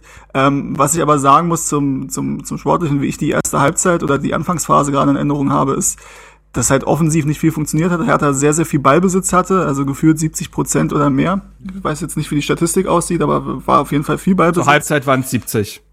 Okay, ja. Ähm, und also, aber halt ohne irgendwie zwingend nach vorne was zu machen, aber Union war jetzt auch nicht im Spiel. Also Union hat sich halt komplett aufs Verhindern äh, konzentriert ähm, und hat sehr, sehr robust gespielt. Da kommen wir auch noch zu. Also das war offensichtlich auch eine Maßgabe, dass einfach viel gefault werden soll und viel Spielfluss unterbrochen werden soll. Ähm, ja, und dann im Endeffekt mit der einzigen Aktion, die Union vorm Tor hat, ähm, machen sie dann das, das 0-1. Und ich Es dachte, war wirklich auch dann äh, das ganze Spiel über die einzige wirkliche Situation, ne, die sie hatten. Der einzige Torschuss, oder? Ja, es, ja, also der einzige Torschuss, aber es gab eine gefährliche Szene in der zweiten Halbzeit, wo äh, Boyata, glaube ich, dann den Schuss blockt, Ah, ja, ja, genau. ähm, so halb. Da rutscht einem doch noch mal kurz das Herz in die Hose. Aber ja, tatsächlich die einzige wirklich, der einzige wirkliche Schuss, bei dem Schwolo auch irgendwie hätte reagieren können, äh, war diese Chance, ja. Genau, es war mehr oder weniger auch so eine Umschaltsituation. Also ähm, Union erkämpft sich äh, auf den Außen den Ball, beziehungsweise ja, krieg, kriegt den wieder in die eigenen Reihen und spielt dann relativ schnell nach vorne. Äh, 20. Minute war das, äh, Avoni trifft ähm, und äh, ja, Lenz gibt eigentlich von außen schön auf Ingwarzen in der Mitte, der dann auch direkt weitergespielt. Also es war auch ein bisschen glücklich, muss man ehrlich sagen. Also diese Pässe, die haben und dann auch der Abschluss von Avoni haben einfach auch einfach Ja. perfekt gepasst oder perfekt, also haben irgendwie funktioniert. Ich glaube, Avoni trifft noch nicht mal richtig den Ball. Ich Genau, glaube, genau. ich glaube, man muss so ein bisschen bei Stark anfangen, leider mal wieder. Da irgendwo die Ursachen zu suchen mag. Gehst du da mit? Äh, ja, tatsächlich. Also ähm, ich lasse den Angriff auch noch mal live quasi mitlaufen, aber ich hatte es genauso auch in Erinnerung, dass ähm, Stark da ähm, noch mal aufsteht, aber er kriegt den Ball da nicht richtig, beziehungsweise da stehen ja sogar zwei Spieler. Also ähm, versuchen da zwei Spieler Ingwarzen zu bearbeiten und trotzdem kommt der Pass in diese Schnittstelle und das darf halt nicht passieren. Ab da ist es dann nicht mehr zu verteidigen, weil kommst halt dann nicht mehr in den Zweikampf. Avoni ist halt schneller da, mein Gott, also das passiert dann. Aber in der Entstehung äh, würde ich da stark und ich glaube, es war Toro Nariga, ähm, die versucht haben, da Ingwarzen zu stören, aber nicht wirklich in den Zweikampf gekommen sind. Das würde ich als äh, maßgeblich in, äh, beurteilen. Und ähm, ja, wie gesagt, das war dann die erste wirkliche Offensivszene dieses gesamten Spiels ja auch. Also davor war es so die 15, 20 Minuten dieses ganz klassische Abtasten. Also da war sehr wenig Spielfluss. Körperlich war es von Anfang an sehr intensiv. Also es gab wir reden ja gleich über die rote Karte, aber es gab schon zwei Fouls vorher von mhm. Andrich beispielsweise, für die er jeweils hätte gelb sehen können. Ähm, dementsprechend war es schon sehr, sehr körperlich zu Anfang, aber dadurch auch wirklich wenig Spielfluss und ähm, da war es fast schon zwangsläufig, dass es eher so ein Eiertor wird, das zum äh, 1 zu 0 führt, wenn denn überhaupt ein Tor fällt, weil, wie gesagt, äh, in dem letzten Angriffsdrittel hat keine der beiden Mannschaften wirklich was zustande bekommen zu Anfang und ähm, ja, und dann liegst du plötzlich hinten und denkst dir so, ja, eigentlich, also tatsächlich aus diesem sehr, ist ja schon eine Floskel, aber aus diesem sehr, einfach aus dem Nichts. Ja, so. Und war äh, dann, so.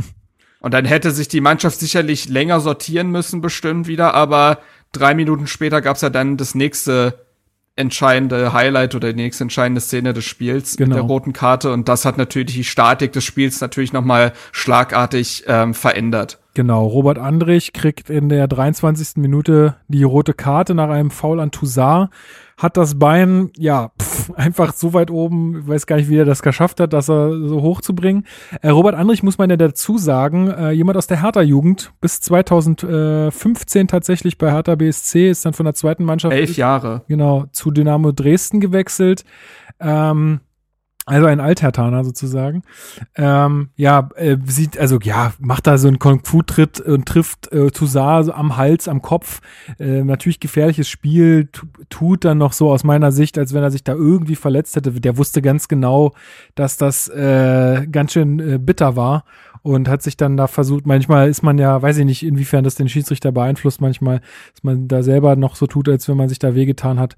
Also ähm, ich glaube, da brauchen wir nicht drüber reden. Eine ganz glasklare rote Karte und hat sich ja, wie gesagt, auch davor schon äh, mit zwei etwas rüderen Fouls dafür beworben, äh, da irgendeine Karte zu sehen. Also aus meiner Sicht eine absolut richtige Entscheidung und ähm, absolut nicht diskussionswürdig. Also gar, also wirklich, das ist so der, also das ist einer der klarsten roten Karten, glaube ich, der letzten Bundesligaspiele und Wochen. Also Junge, Junge, ich sehe es jetzt gerade noch mal, wie der da Toussaint. Ja, ja. Also Aber ich bin auch ja gespannt, auch wirklich bin auch gespannt, wie viel, wie viel Spieler ja gesperrt wird. Ja. Es ist ja, ähm, ist ja eine glattrote Karte, da wird ja dann das Sportgericht drüber entscheiden. Genau. Ähm, und bin ich mal gespannt. Ähm, ja, so. Also danach ähm, ist natürlich klar, der Ball äh, noch mehr bei Hertha, aber Hertha kriegt es nicht hin mit diesem ganzen Ballbesitz, den sie, hat, den sie hatten, irgendwie mal gefährlich vors Tor zu kommen. Die einzige gefährlichere Situation war dann auch aus einer Standardsituation heraus. Ähm, Luke Bacchio köpft da nach einer Ecke relativ freistehend aufs Tor, aber leider auch zu zentral, sodass Lute den Ball dann gut fangen kann. Mm, Labadia hat dann auch immer von außen gefordert, dass man den Ball schneller laufen lässt, dass alles ein bisschen schneller passiert, um halt Lücken zu reißen. Das hat einfach gar nicht funktioniert. Äh, und so wie er dann selber auch sagte, äh, einfach weil man auf den Flügeln einfach nicht, nicht, äh, ja, da hatte man einfach nicht genug Präsenz. Das wurde dann auch zur Halbzeit ähm, umgestellt. Also man hat zwei Wechsel vorgenommen. Äh, übrigens, äh, Marc, sehr gute Prediction von dir. Ähm, ja, also Deroson und Piontek kamen für Toussaint und Darida so dass man halt die Flügel äh, doppelt besetzt hatte und damit ähm, da mehr Stationen hatte, um oder Anspielstationen hatte. Und das hat auch wirklich, äh, Steven, ich weiß nicht, ob du es genauso gesehen hast, aber das hat echt einen wahnsinnigen Impact gehabt. Also ich fand das Spiel danach echt deutlich, deutlich verbessert von Hertha. Ja, also ich muss sagen, dass ich in einer, in einer Halbzeit ähm, war ich ja kurz in einer, in einer virtuellen Kneipe und viele andere auch und ähm, die Stimmung war jetzt nicht so positiv und auch meine war tatsächlich enorm negativ und ähm, ähm, weil, also zumindest, also nach dem 0-1 war sowieso das Gefühl von wegen, oh, das wird super schwierig gegen die heute überhaupt ein Tor zu schießen, geschweige denn das Ding noch zu drehen der roten Karte dann natürlich das Gefühl, okay, da könnte schon noch was gehen, das ist jetzt so mit das Beste, was uns passieren konnte. Ähm, aber auch nach der roten Karte in der ersten Halbzeit ist ja dann nach vorne, hat dann nicht viel äh, funktioniert. Ähm, und dann zur Halbzeit mit ähm, De Rose und Piontek. Ich war ein bisschen skeptisch, weil ich so langsam, ich habe bei Piontek auch hier oft in Schutz genommen, meinte, das wird und wenn, wir brauchen ein bisschen Zeit, aber äh, es sah ja jetzt nicht so positiv aus in den letzten, in den letzten Monaten bei ihm.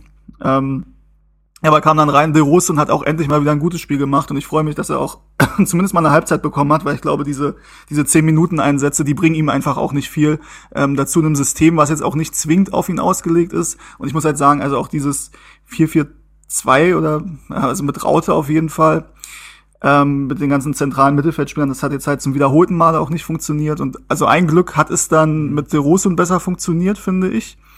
Ähm, weil man muss natürlich so ein bisschen sagen, dass er schon auch also wenn das nicht funktioniert hätte, hätte man wieder Diskussionen gehabt, dass diese Kaderzusammenstellung mit dem fehlenden Fokus auf, auf Außenbahnspieler ähm, dass das vielleicht äh, schwierig ist und kritisch zu sehen ist. Aber es hat zum Glück dann in der zweiten Halbzeit deutlich besser funktioniert. Ja, ich war auch echt, ich war Ich auch würde- super skeptisch in der Halbzeit. Also ich habe echt in die WhatsApp-Gruppe gesch geschrieben, Leute, macht euch keine Hoffnung, das wird hier nichts mehr, weil die haben es ja wirklich, die haben ja wirklich gar nichts zustande gebracht und hat, ich hatte das schon so vor Augen, weil das, selbst wenn wir ein Tor noch schießen, dann heißt es am Ende wieder, ja, tolles Union, hat zu zehn sich den Punkt noch erkämpft im Berliner Olympiastadion. Da habe ich schon wieder gekotzt innerlich. Aber ähm, dass sich dann, dass dann, dass sich das dann so wandelt, das war für mich sehr überraschend, aber hat mich auch gefreut, weil es auch wieder zeigt, Labadia hat da auch einfach einen Impact und das merkt man auch wieder, dass, dass das auch aktuell der richtige Trainer einfach ist, weil er wirklich Dinge verändert und die auch wirklich Wirkung zeigen. Und ähm, ja, Marc, du Ich würde wolltest. gerne noch mal, ich würde gerne noch mal auf die Raute eingehen. Also ich glaube, also zwei Dinge dazu. Erstens, ähm, Labadia war mit dem sicher, mit dem System sicherlich nicht darauf vorbereitet, äh, ab der 23. Minute in Überzeit zu spielen. Er hat ein anderes Spiel erwartet, was sicherlich auch viel mehr im Mittelfeld hätte stattgefunden, wenn Union weiter zu elf geblieben wäre. Ähm, und dann wäre man in diese Zweikämpfe eben besser reingekommen. Und äh, das war ja das Ziel. Auf der anderen Seite ähm, hat Union auch vor dem Spiel eine taktisch äh, elementare Änderung vorgenommen, indem sie den, ich kann ihn, ich weiß leider nicht, wie man ihn ausspricht, Riason, äh, Riason, ähm, haben sie mit reingenommen und dadurch auf eine Fünferkette gestellt. Und ähm, das hat tatsächlich auch ein Stück weit diese Raute zunichte gemacht und ähm, den Ansatz von Hertha für dieses Spiel zunichte gemacht.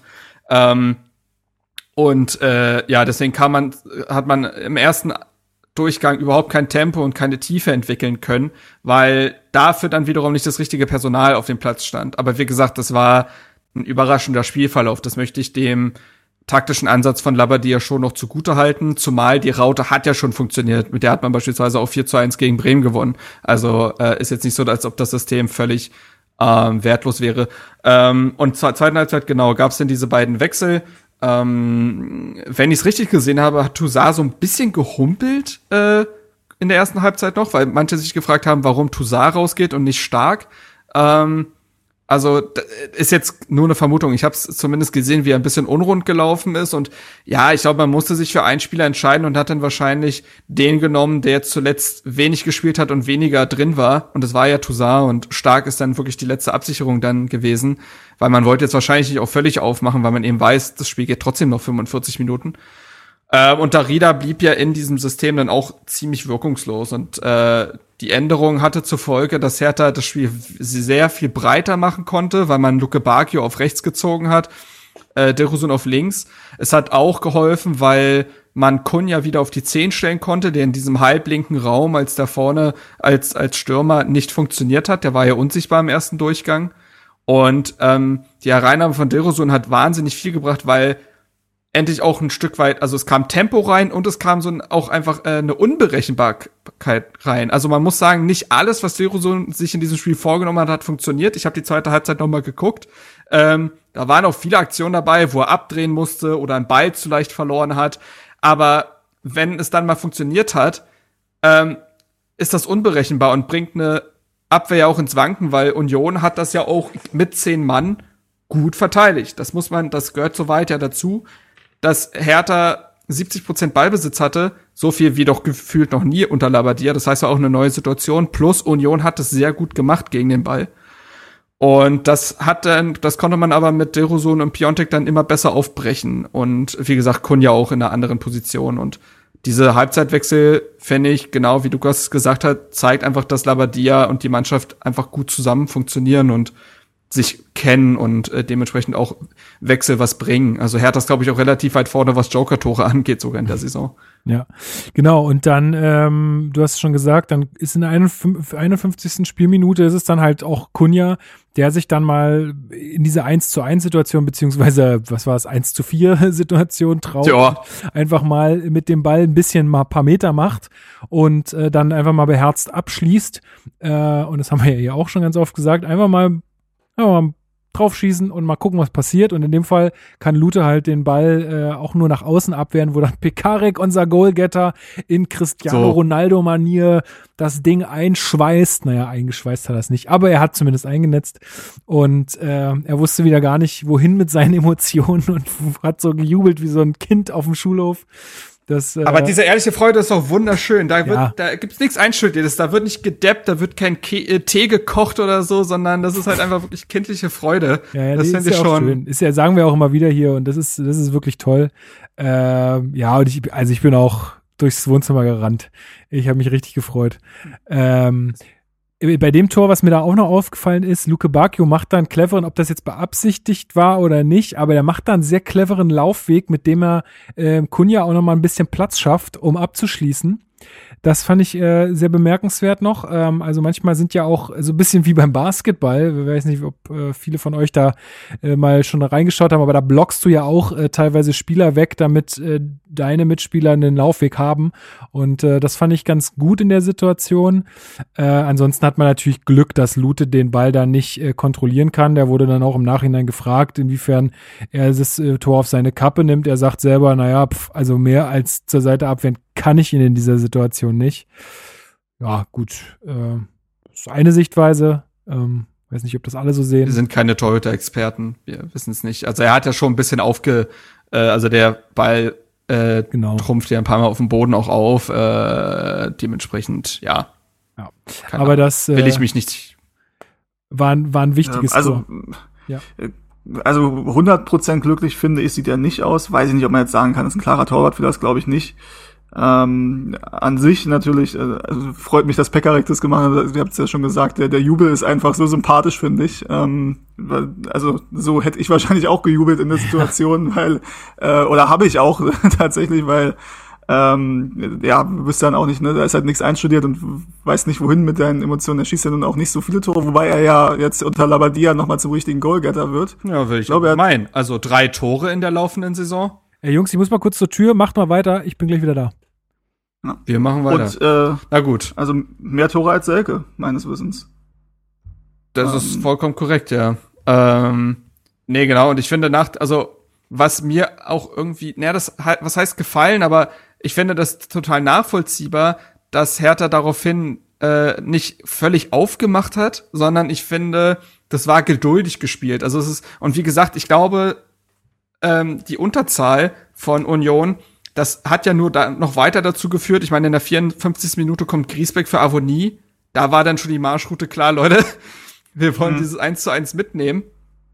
Und dann macht es auch keinen Spaß. Also ist ja nicht so, als ob Hertha daran gewöhnt wäre, 70 Prozent Ballbesitz in Tore umzumünzen. Daran scheitern ja auch, andere Mannschaften nicht. Beispielsweise Dortmund gegen Köln jetzt letztes Spiel. Ähm, das ist nicht automatisch immer so, dass man mit Ballbesitz sofort auch die Tore kommen, weil Union sich dahin natürlich verbarrikadiert hat, da eigentlich nur Kanten stehen und jeder Zweikampf macht nicht wirklich Bock gegen die. Und ähm, dementsprechend war das jetzt auch alles andere als einfach, da jetzt äh, die Tore danach zu machen. Ähm, und so finde ich auch, dass die beiden Tore, die dann fallen, also ich finde, das hat so ein da, bisschen was sorry. gehabt. Bist wieder da. Also ich finde, Union hatte wahrscheinlich so ein ähnliches Gefühl wie Hertha gegen Leipzig. Man ist in Unterzahl, verteidigt aber trotzdem super und kriegt dann zwei Tore, die nicht sein müssen. Aus Unioner Sicht müssen die nicht sein. Ähm, die, äh, der Doppelpack, Doppelpack von Piontek. Also würde ich jetzt sagen. Das sind schon Szenen, die man vermeiden kann als gegnerische Mannschaft. Das stimmt, ja. Wobei ich, wie gesagt, sagen muss, dass bei Union auch gestern, also gut, sie waren dann halt früh in Unterzahl, aber auch davor muss ich sagen, klar, die Aktion mit dem Tor, aber sonst habe ich jetzt auch nicht ganz gesehen, was Unions Plan mit dem Ball gewesen wäre gestern. Ähm, also wie gesagt, außer verhindern und zerstören, habe ich da jetzt nicht viel gesehen. Also es soll jetzt gar nicht irgendwie von wegen, ja, Union kann nichts, nee, darum geht's nicht. Ich weiß, dass die eine gute Saison spielen. Ähm, aber gestern habe ich da keinen Plan mit Ball gesehen. Ich würde sagen, dass du bei Hertha ähm, in Leipzig auch in Unterzahl noch eher einen Plan gesehen hast, auch mit Ball, ähm, als das gestern bei Union der Fall war. Hattet ihr schon übers 2-1 gesprochen gerade jetzt? Äh, oder? Nee, Nein, wir waren, Gut. ich hab, hab, äh, hatte ausgeführt, dass es trotz Überzahl jetzt nicht das einfachste der Welt ist, gegen so einen Defensivblock äh, dann Tor zu machen. Ja, frei nach dass, Ju- äh, Die beiden, Natürlich, das Ja. ist doch das Nagelmannsche Gesetz. Äh, äh, In Überzahl wird's immer schwerer, ist doch klar. Ähm, ja, aber Du weißt aber, was ich meine. Ja, natürlich, klar. Äh, besonders, für, besonders für eine Mannschaft, die nicht am Ballbesitz gewöhnt ist in der Höhe, ist das nicht einfach. Ähm, und ich finde, äh, dass die Mannschaft trotzdem eine, und das würde ich halt als positiv sehen, eine Ruhe und eine, eine Geduld ähm, ausgestrahlt hat. Nicht auf Teufel komm raus, das 2 zu 1 zu machen. Klar wollten die das und äh, das, der Ballbesitz war in ihrer Hand, aber ähm, das war schon äh, durchdacht, was dann passiert ist. Also durch viele Positionswechsel, aber auch den Ball mal im Mittelfeld laufen lassen, um auch Union ein Stück weit müde zu machen. Ähm, und ein bisschen auch die, die Ketten, die sie ja da gebildet haben, so ein bisschen ins Laufen zu bekommen. Ähm, ich finde, das hatte dann im zweiten Durchgang eben, wie gesagt, einen Plan und ähm, es wurde viel mehr Tempo reingebracht, viel mehr Tiefe ins Spiel. Und es war immer noch jetzt nicht kein äh, Hurra, Tiki-Taka-Fußball im zweiten Durchgang, aber wie gesagt, gemessen an den Umständen, dass diese Mannschaft das nicht gewöhnt ist, wurde das dann doch recht geduldig und eiskalt zu Ende gespielt. Auch wie, auch wenn, wie gesagt, die äh, beiden Gegentore aus Union sich, glaube ich, nicht sein müssen. Ja, das hat ja, es haben ja auch die Offiziellen zugegeben, dass das auch nicht unser bestes Spiel war. Das ist äh, auch ganz klar und unbestritten und würde ich jetzt auch auf keinen Fall sagen, dass wir da jetzt irgendwie was mega abgerissen haben. Äh, Union hat es mega, auch mega gut gemacht gegen den Ball. Äh, schon so wie Steven sagt, da war jetzt wenig Mitball zu erkennen, obwohl es ja, es ist halt natürlich auch ein bisschen schwierig zu zehnt, trotzdem. Ähm, und äh, der Fehl, also der, das 2-1 in der 74. Minute wird ja mehr oder weniger auch eingeleitet dann durch so einen Fehlpass. Also Max Kruse, muss man sagen, setzt da Lute auch ziemlich unter Druck mit seinem Rückpass. Der macht dann so einen langen Fehlpass. Ähm, ich würde aber noch ergänzen, ja. dass mir Piontek da sehr gut gefällt. Ja, also Tatsache. nicht, weil er das Tor macht, sondern weil er eben Lute sehr, sehr gut unter genau. Druck setzt. Ja, genau. Ähm, setzt, das hat mir gut gefallen und das war ja auch oft Kritik an ihm, dass das so ein bisschen fehlt.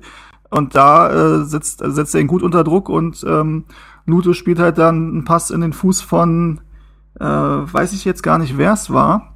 Ähm, auf jeden Fall spielt er ihn dann auf die Rosun und die Rosun ähm, ja, zeigt dann halt das, was er kann. Genau, macht dann halt auf Außen durch. Genau, ist halt auch wieder eine 1-1-Situation, ne? Und äh, gewinnt die, spielt dann eigentlich den Ball genau in den Raum, der frei ist im, äh, im Strafraum und ich muss zugeben, ich habe es dann auch erst in der Wiederholung gesehen, weil mein Stream hing genau in dem Moment. Und als es wieder anging, steht es 2-1. Das war auch ziemlich Scheiße. geil irgendwie. Also ja. ist eine andere Emotion, aber auch ganz geil. ähm, äh, Plattenhardt war übrigens derjenige, der ähm, dann den Ball von Lute quasi bekommen hat. Ja, genau. Der spielt dann auf der Rose. Ja, und dann hat Piontek, es macht's dann so ein bisschen Gerd Müller mäßig, äh, dreht sich da so und dann hat er Glück, dass der Ball dann auch noch abgefälscht wird von einem Abwehrspieler, ja. aber hey, drin ist drin und Striker ist Striker, es passt. Ähm, ja. Und, und hat er sich erarbeitet durch den Einsatz vorher gegen Lute, der die Aktion dann quasi eingeleitet, was die Aktion dann eingeleitet hat. Also insofern genau. finde ich, ähm, ja, ist in Ordnung und ist natürlich gut für ihn und gibt ihm Selbstbewusstsein, was man ja dann auch in der nächsten Szene gesehen hat, ja, genau. die drei Minuten später dann direkt war. Genau, 77. Spielminute ist wieder Piontek dann äh, zum 3 zu 1. Äh, also da ist auch wieder ein schöner Lauf von Dilrosun, der da viel, viel Meter macht. Und ich dachte erst, dass, äh, als er dann den Ball spielt, dass, dass Luke Bacchio den ablegt, weil der da irgendwie so mit. Hatte ich auch kurz gedacht, ja. Aber das ist tatsächlich, der Ball kommt dann tatsächlich vom Unioner und Piontek äh, nimmt den dann ansatzlos äh, einfach ab und äh, schießt den ins rechte untere Eck rein. Und ähm, ja, also äh, schönes, also wirklich schönes Tor. Äh, technisch echt gut gemacht. Das ist dann, glaube ich, Piontek, ne? Das ist dann einfach wirklich ja. dieser Knipser. Also ja. ein Kontakt direkt nehmen, ähm, das war dann schon herausragend gut. Übrigens war es in beiden Szenen sowohl der abgefälschte Schuss als auch hier diese unfreiwillige Vorlage der eben, äh, eben genannte äh, Riasson. Ah ja. Mhm. Also unglücklicher Nachmittag dann ja, für ihn ähm, in den beiden Szenen. Und ja, und dann das war natürlich, also dann war es ja auch durch. Also äh, logischerweise, das hast du dann auch gesehen an den Reaktionen der Unioner, die waren dann ein Stück weit gebrochen, weil du bist ein Mann weniger, du kriegst dann den Doppelschlag da. Äh, die wechseln dann ja tatsächlich nochmal äh, offensiv, also Bülter kommt dann noch, Teuchert kommt, Becker, ähm, alles offensive Wechsel. Gebracht hat's dann im Nachhinein nichts mehr. Äh, es gab noch einen recht sehenswerten Distanzschuss von Piontek, den er sich dann einfach mal traut mit dem Selbstbewusstsein und dem Flow, äh, den Lute dann noch über die Latte lenkt. Ähm, aber ja, ich finde, die letzten zehn Minuten geben dann gar nicht mehr, mehr so viel her in der Analyse. Ähm, Na, aber wir müssen noch ja, über zwei Sachen sprechen, glaube ich. 84. Minute holt sich Kunja seine fünfte Gelbe ab. Mal wieder relativ unnötig. Richtig, ja. Ähm, ist jetzt dann gesperrt gegen Gladbach, aber da sage ich besser gegen Gladbach als gegen Mainz. Und du hattest es auch, glaube ich, schon auf Twitter geschrieben, Marc, der wirkte halt jetzt auch in den letzten beiden Spielen einfach auch so, als ob er mal, als ob er einfach mal eine Woche Pause braucht. Ja, ich finde schon. Also er war jetzt gegen, ja, gegen Dortmund hat er ein Tor gemacht, ansonsten war er jetzt aber nicht überragend. Äh, gegen Leverkusen hat er sein bis dato wohl schlechtestes Spiel für Hertha gemacht.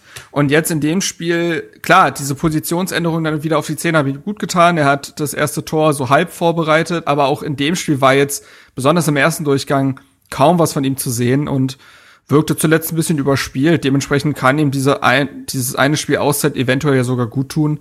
Ähm, und dementsprechend, ja, äh, wird sich auch zeigen, wie Hertha damit umgeht, weil es ist nun mal Fakt, dass Spieler mal ausfallen. Und bislang war das Offensivspiel von Kunja auch recht abhängig. Und da liegt es jetzt an Labadia und der Mannschaft da auch zu zeigen, dass man trotz eines Ausfalls von Kunja was auf die Straße bekommt. Der Gegner ist nicht der schlechteste, aber man hat ja trotzdem Spieler. Und es ist wiederum wahrscheinlich dann auch eine Chance für Derosun, ne? Also ein Einzelkönner mit äh, herausragenden 1 gegen 1 Fähigkeiten fällt aus wenn du diese Qualitäten wieder dabei haben willst, musst du eigentlich auf Derosun setzen. Und ähm, der jetzt an zwei Toren mehr oder weniger direkt beteiligt war, der wie gesagt durch sein Tempo, seine 1 gegen 1 Situation äh, viel kreiert hat. Es gab kurz vor Schluss tatsächlich noch so eine schöne Szene, wo er sich auf der äh, fast schon auf der Torauslinie da im Dribbling durchsetzt und den Ball dann aber nicht mehr in die mhm. Mitte gespielt bekommt. Aber äh, das war auch noch mal so eine Szene, wo man sieht, ah, okay, wenn die ersten zwei Aktionen bei Dilrosun klappen, dann dann ist ja auch wieder was wert für die Mannschaft. Wir haben ja in den letzten Folgen äh, ein paar Mal äh, drüber über ihn geredet und auch die Frage bekommen, was eigentlich mit Derosun ist und er hat diese Leistung, die er jetzt gezeigt hat, länger nicht gezeigt, hat jetzt aber auch die meisten Minuten seit längerem mal wieder bekommen. Das hat der Steven schon gesagt und konnte dementsprechend den größten Impact haben. Und ähm, dementsprechend sind beide Einwechslungen sehr hoch zu bewerten. Ähm, ja. Und ja. Ich würde mich freuen, wenn der mal seine seine Chance von Beginn an bekommt ja. und fände es auch logisch, wenn das jetzt gegen Gladbach dann passiert. Und ich glaube tatsächlich auch, also, ähm, weil du auch meintest, Lukas, ähm, besser gegen Gladbach als gegen Mainz. Also ja, verstehe ich, wobei ich eher dann sagen würde, es ist grundsätzlich gut, glaube ich, wenn er mal ein Spiel Pause bekommt. Ähm, aber ich sehe uns jetzt nicht chancenlos in Gladbach.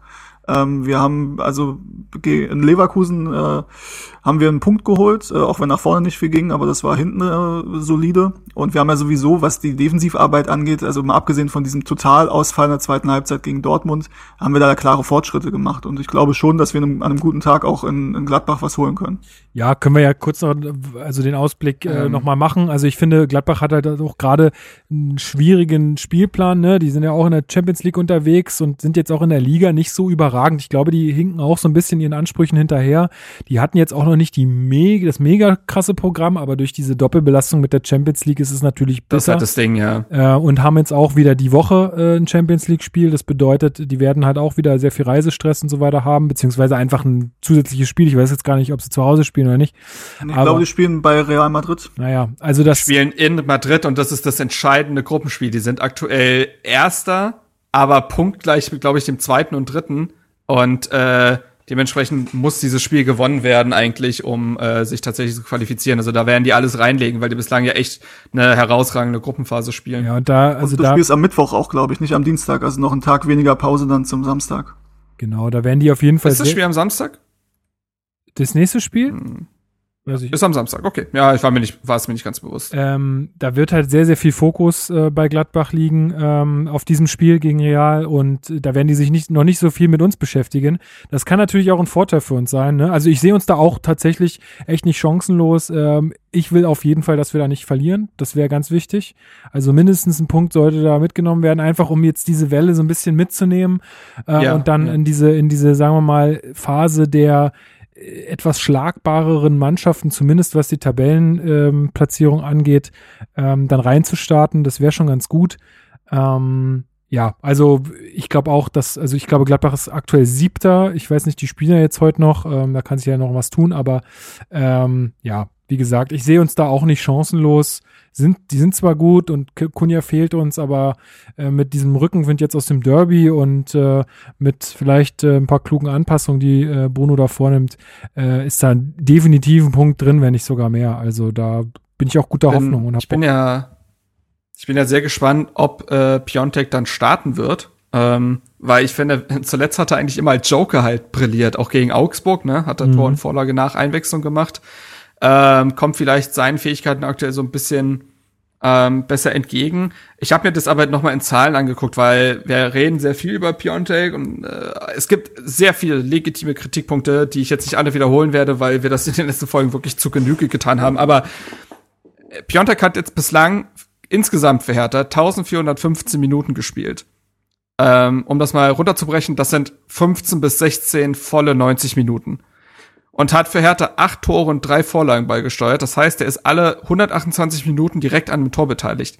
Das ist nicht so schlecht.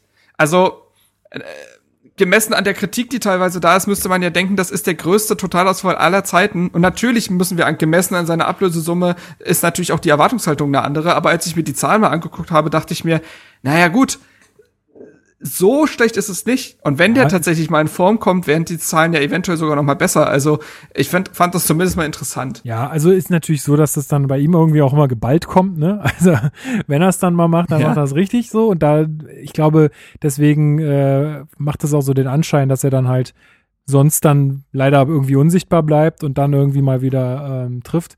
Aber ja, ich habe es beim letzten Mal auch schon gesagt. Ich habe den Typen noch nicht abgeschrieben und ähm, ich hoffe einfach weiterhin, dass das, ähm, dass, dass sich das auch bei ihm jetzt steigert in den kommenden Spielen. Die Chancen wird er bekommen.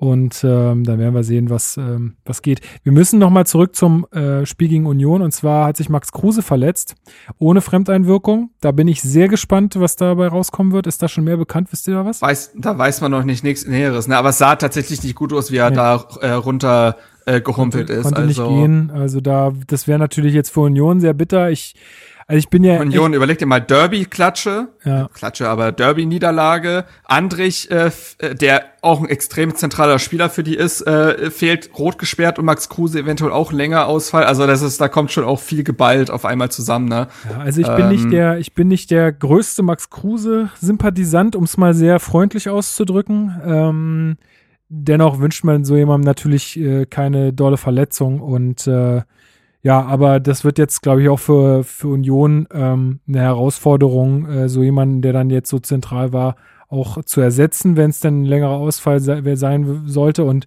da halt auch nochmal, ne, darum hatten, darüber hatten wir auch in der letzten Folge gesprochen.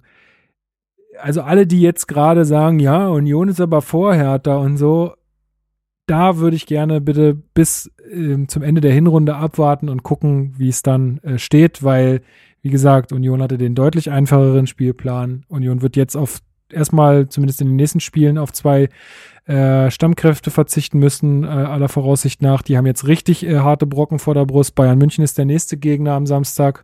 Also, ähm, ja, abwarten und äh, dann nochmal bewerten. Ja. Genau. Und ähm, ich ja. würde noch einen Kritikpunkt loswerden wollen zum Spiel. Sehr gerne. Der finde ich der finde ich sehr offensichtlich geworden ist, der irgendwie schon die ganze Zeit so ein bisschen herumgeistert. Standardsituation. Oh ja. Ähm, oh mein Gott. Mh. Holy da muss man echt sagen, also Hertha ist tatsächlich auch statistisch eines der schlechtesten Standardteams dieser Liga. Ähm, und Standardsituationen waren besonders in dem Spiel echt eine Katastrophe. Es gab, glaube ich, also mindestens zwei Eckbälle und ein Freistoß, die beiden Eckbälle von Plattner hat getreten, der Freistoß von Kunja, die am ersten Mann hängen geblieben sind. Ähm, dann gab es noch teilweise so verquere Varianten mit, ich spiele den kurz und dann ist aber auch wieder die Situation halb vorbei. Und ähm, es gab ein, glaube ich, ein Kopfball von Torunariga, der aufs Tor gegangen ist dann. Oder Luke Bacchio, ich weiß Luke das gar nicht mehr. Der, der, wurde im, der wurde im Kommentar verwechselt und ich habe die Szene dann nicht mehr im Kopf gehabt. Ähm, genau. Luke Bacchio und ne? ähm, ja. Und Steven das muss man echt sagen. Spät. Ja, der, da, da sind diese Synapsen. Die, ich, die, in dem Moment, wo ich es gesagt habe, habe ich es hab gemerkt. Ja. Kurz eingenickt. Ey, es sind, es sind jetzt 90 Minuten, die wir aufnehmen. Also ne, langsam ist auch mal die, gut. Die Synapsen. War der, war der erste also, Aussetzer, also meine Güte. Ja. Darauf habe ich doch nur gewartet. Noch im Kugelblitz. Ja, genau. Ja.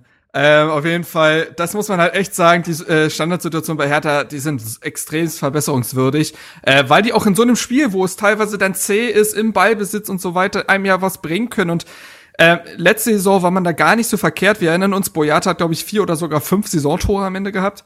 Ähm, da muss man sagen, das muss schon wieder besser werden, damit man auch da eine Gefahr darstellt. Es ist nicht ohne Grund so, dass beispielsweise Freiburg oder Bremen äh, Standardtrainer etabliert haben bei sich ähm, und auch andere Mannschaften im Weltfußball. Ich meine, Liverpool hat sogar einen Einwurftrainer. Ähm, das muss man jetzt nicht unbedingt machen, aber Standardsituation ist halt einfach, wir wissen es, ne, der wenigste Aufwand für den größten äh, Ertrag. Ähm, da kann man viel aus dem Spiel herausziehen und da muss man schon sagen, dass das gestern äh, war schon arg dürftig und äh, ja. Gleichzeitig ist man auch defensiv nicht so gut. Also wir erinnern uns beispielsweise an das Spiel gegen Frankfurt, wo man Doss da hat ziehen lassen und der dann den Kopfball relativ frei einnicken darf. Also äh, in der Verteidigung ist es zwar besser geworden in den letzten Spielen, da hat man sehr viel wegklären können, aber offensiv ist das schon sehr, sehr schlecht bei ruhenden Bällen. Steven, du wolltest noch was sagen. Ja, ich, ich bin wieder, ja, ich war eben kurz für zehn Sekunden irgendwie raus, sorry. So. Aber jetzt funktioniert's wieder. Ich habe euch nicht gehört eben. Alles klar. Ähm, nee, ich wollte zu, ähm, also warum ich mir vorstellen könnte, dass das, ähm, dass die Standardsituationen so schlecht sind, wie sie aktuell sind. Ähm, also offensichtlich liegt da der Fokus bisher nicht so drauf im Training. Also wenn man das viel trainieren würde, würde ich, ich würde ich mir gesagt, Gedanken ja. machen. Genau. Ähm, und ich kann mir halt vorstellen, dass durch die Umstände, die es halt gab und wie die Saison bisher verlaufen ist, ähm, also erstmal wollte man ja irgendwie offensiv deutlich besseren Fußball kreieren. Ähm, das hat man ja auch geschafft. Man hat aber gemerkt, dass man hinten vogelwild steht und hat dann darauf erstmal den Fokus gelegt. Ähm, dazu ja, die ganzen Länderspielpausen, die wir mehrmals thematisiert hatten. Ähm, dann, äh, dass die Spieler so spät erst, oder dass der Kader so spät erst zusammen war. Ich glaube, dass bisher einfach ähm, nicht der Fokus auf Standardsituationen lag, aber definitiv Total. muss daran Sehe ich total. gearbeitet werden. Ja. Du hast halt anderthalb Stunden oder so und im Ja. Training, ne? Und ihr musst halt dann für das nutzen, was gerade am äh, eklatantesten ist und das äh, sehe ich total. Also Ja. guter Punkt. Ja, aber ich freue mich jetzt halt auch, also bisher war es immer so, wenn Hertha mal ein paar Wochen zusammen war, dass du dann auch von Woche zu Woche Mhm. gesehen hast, dass die Leistungen besser werden. Und sie haben jetzt ähm, eine, eine lange Woche sogar, um sich vorzubereiten auf das Gladbach-Spiel. Gladbach, wie gesagt, mit Champions League dazwischen. Da ist er weg. Oh, da ist er wieder weg. Äh, na gut. Na gut. Aber äh, wollen wir ganz kurz vielleicht mal das Spiel an sich zumachen, um dann vielleicht auf die nächsten Wochen noch ein bisschen einzugehen? Also so ein Endfazit.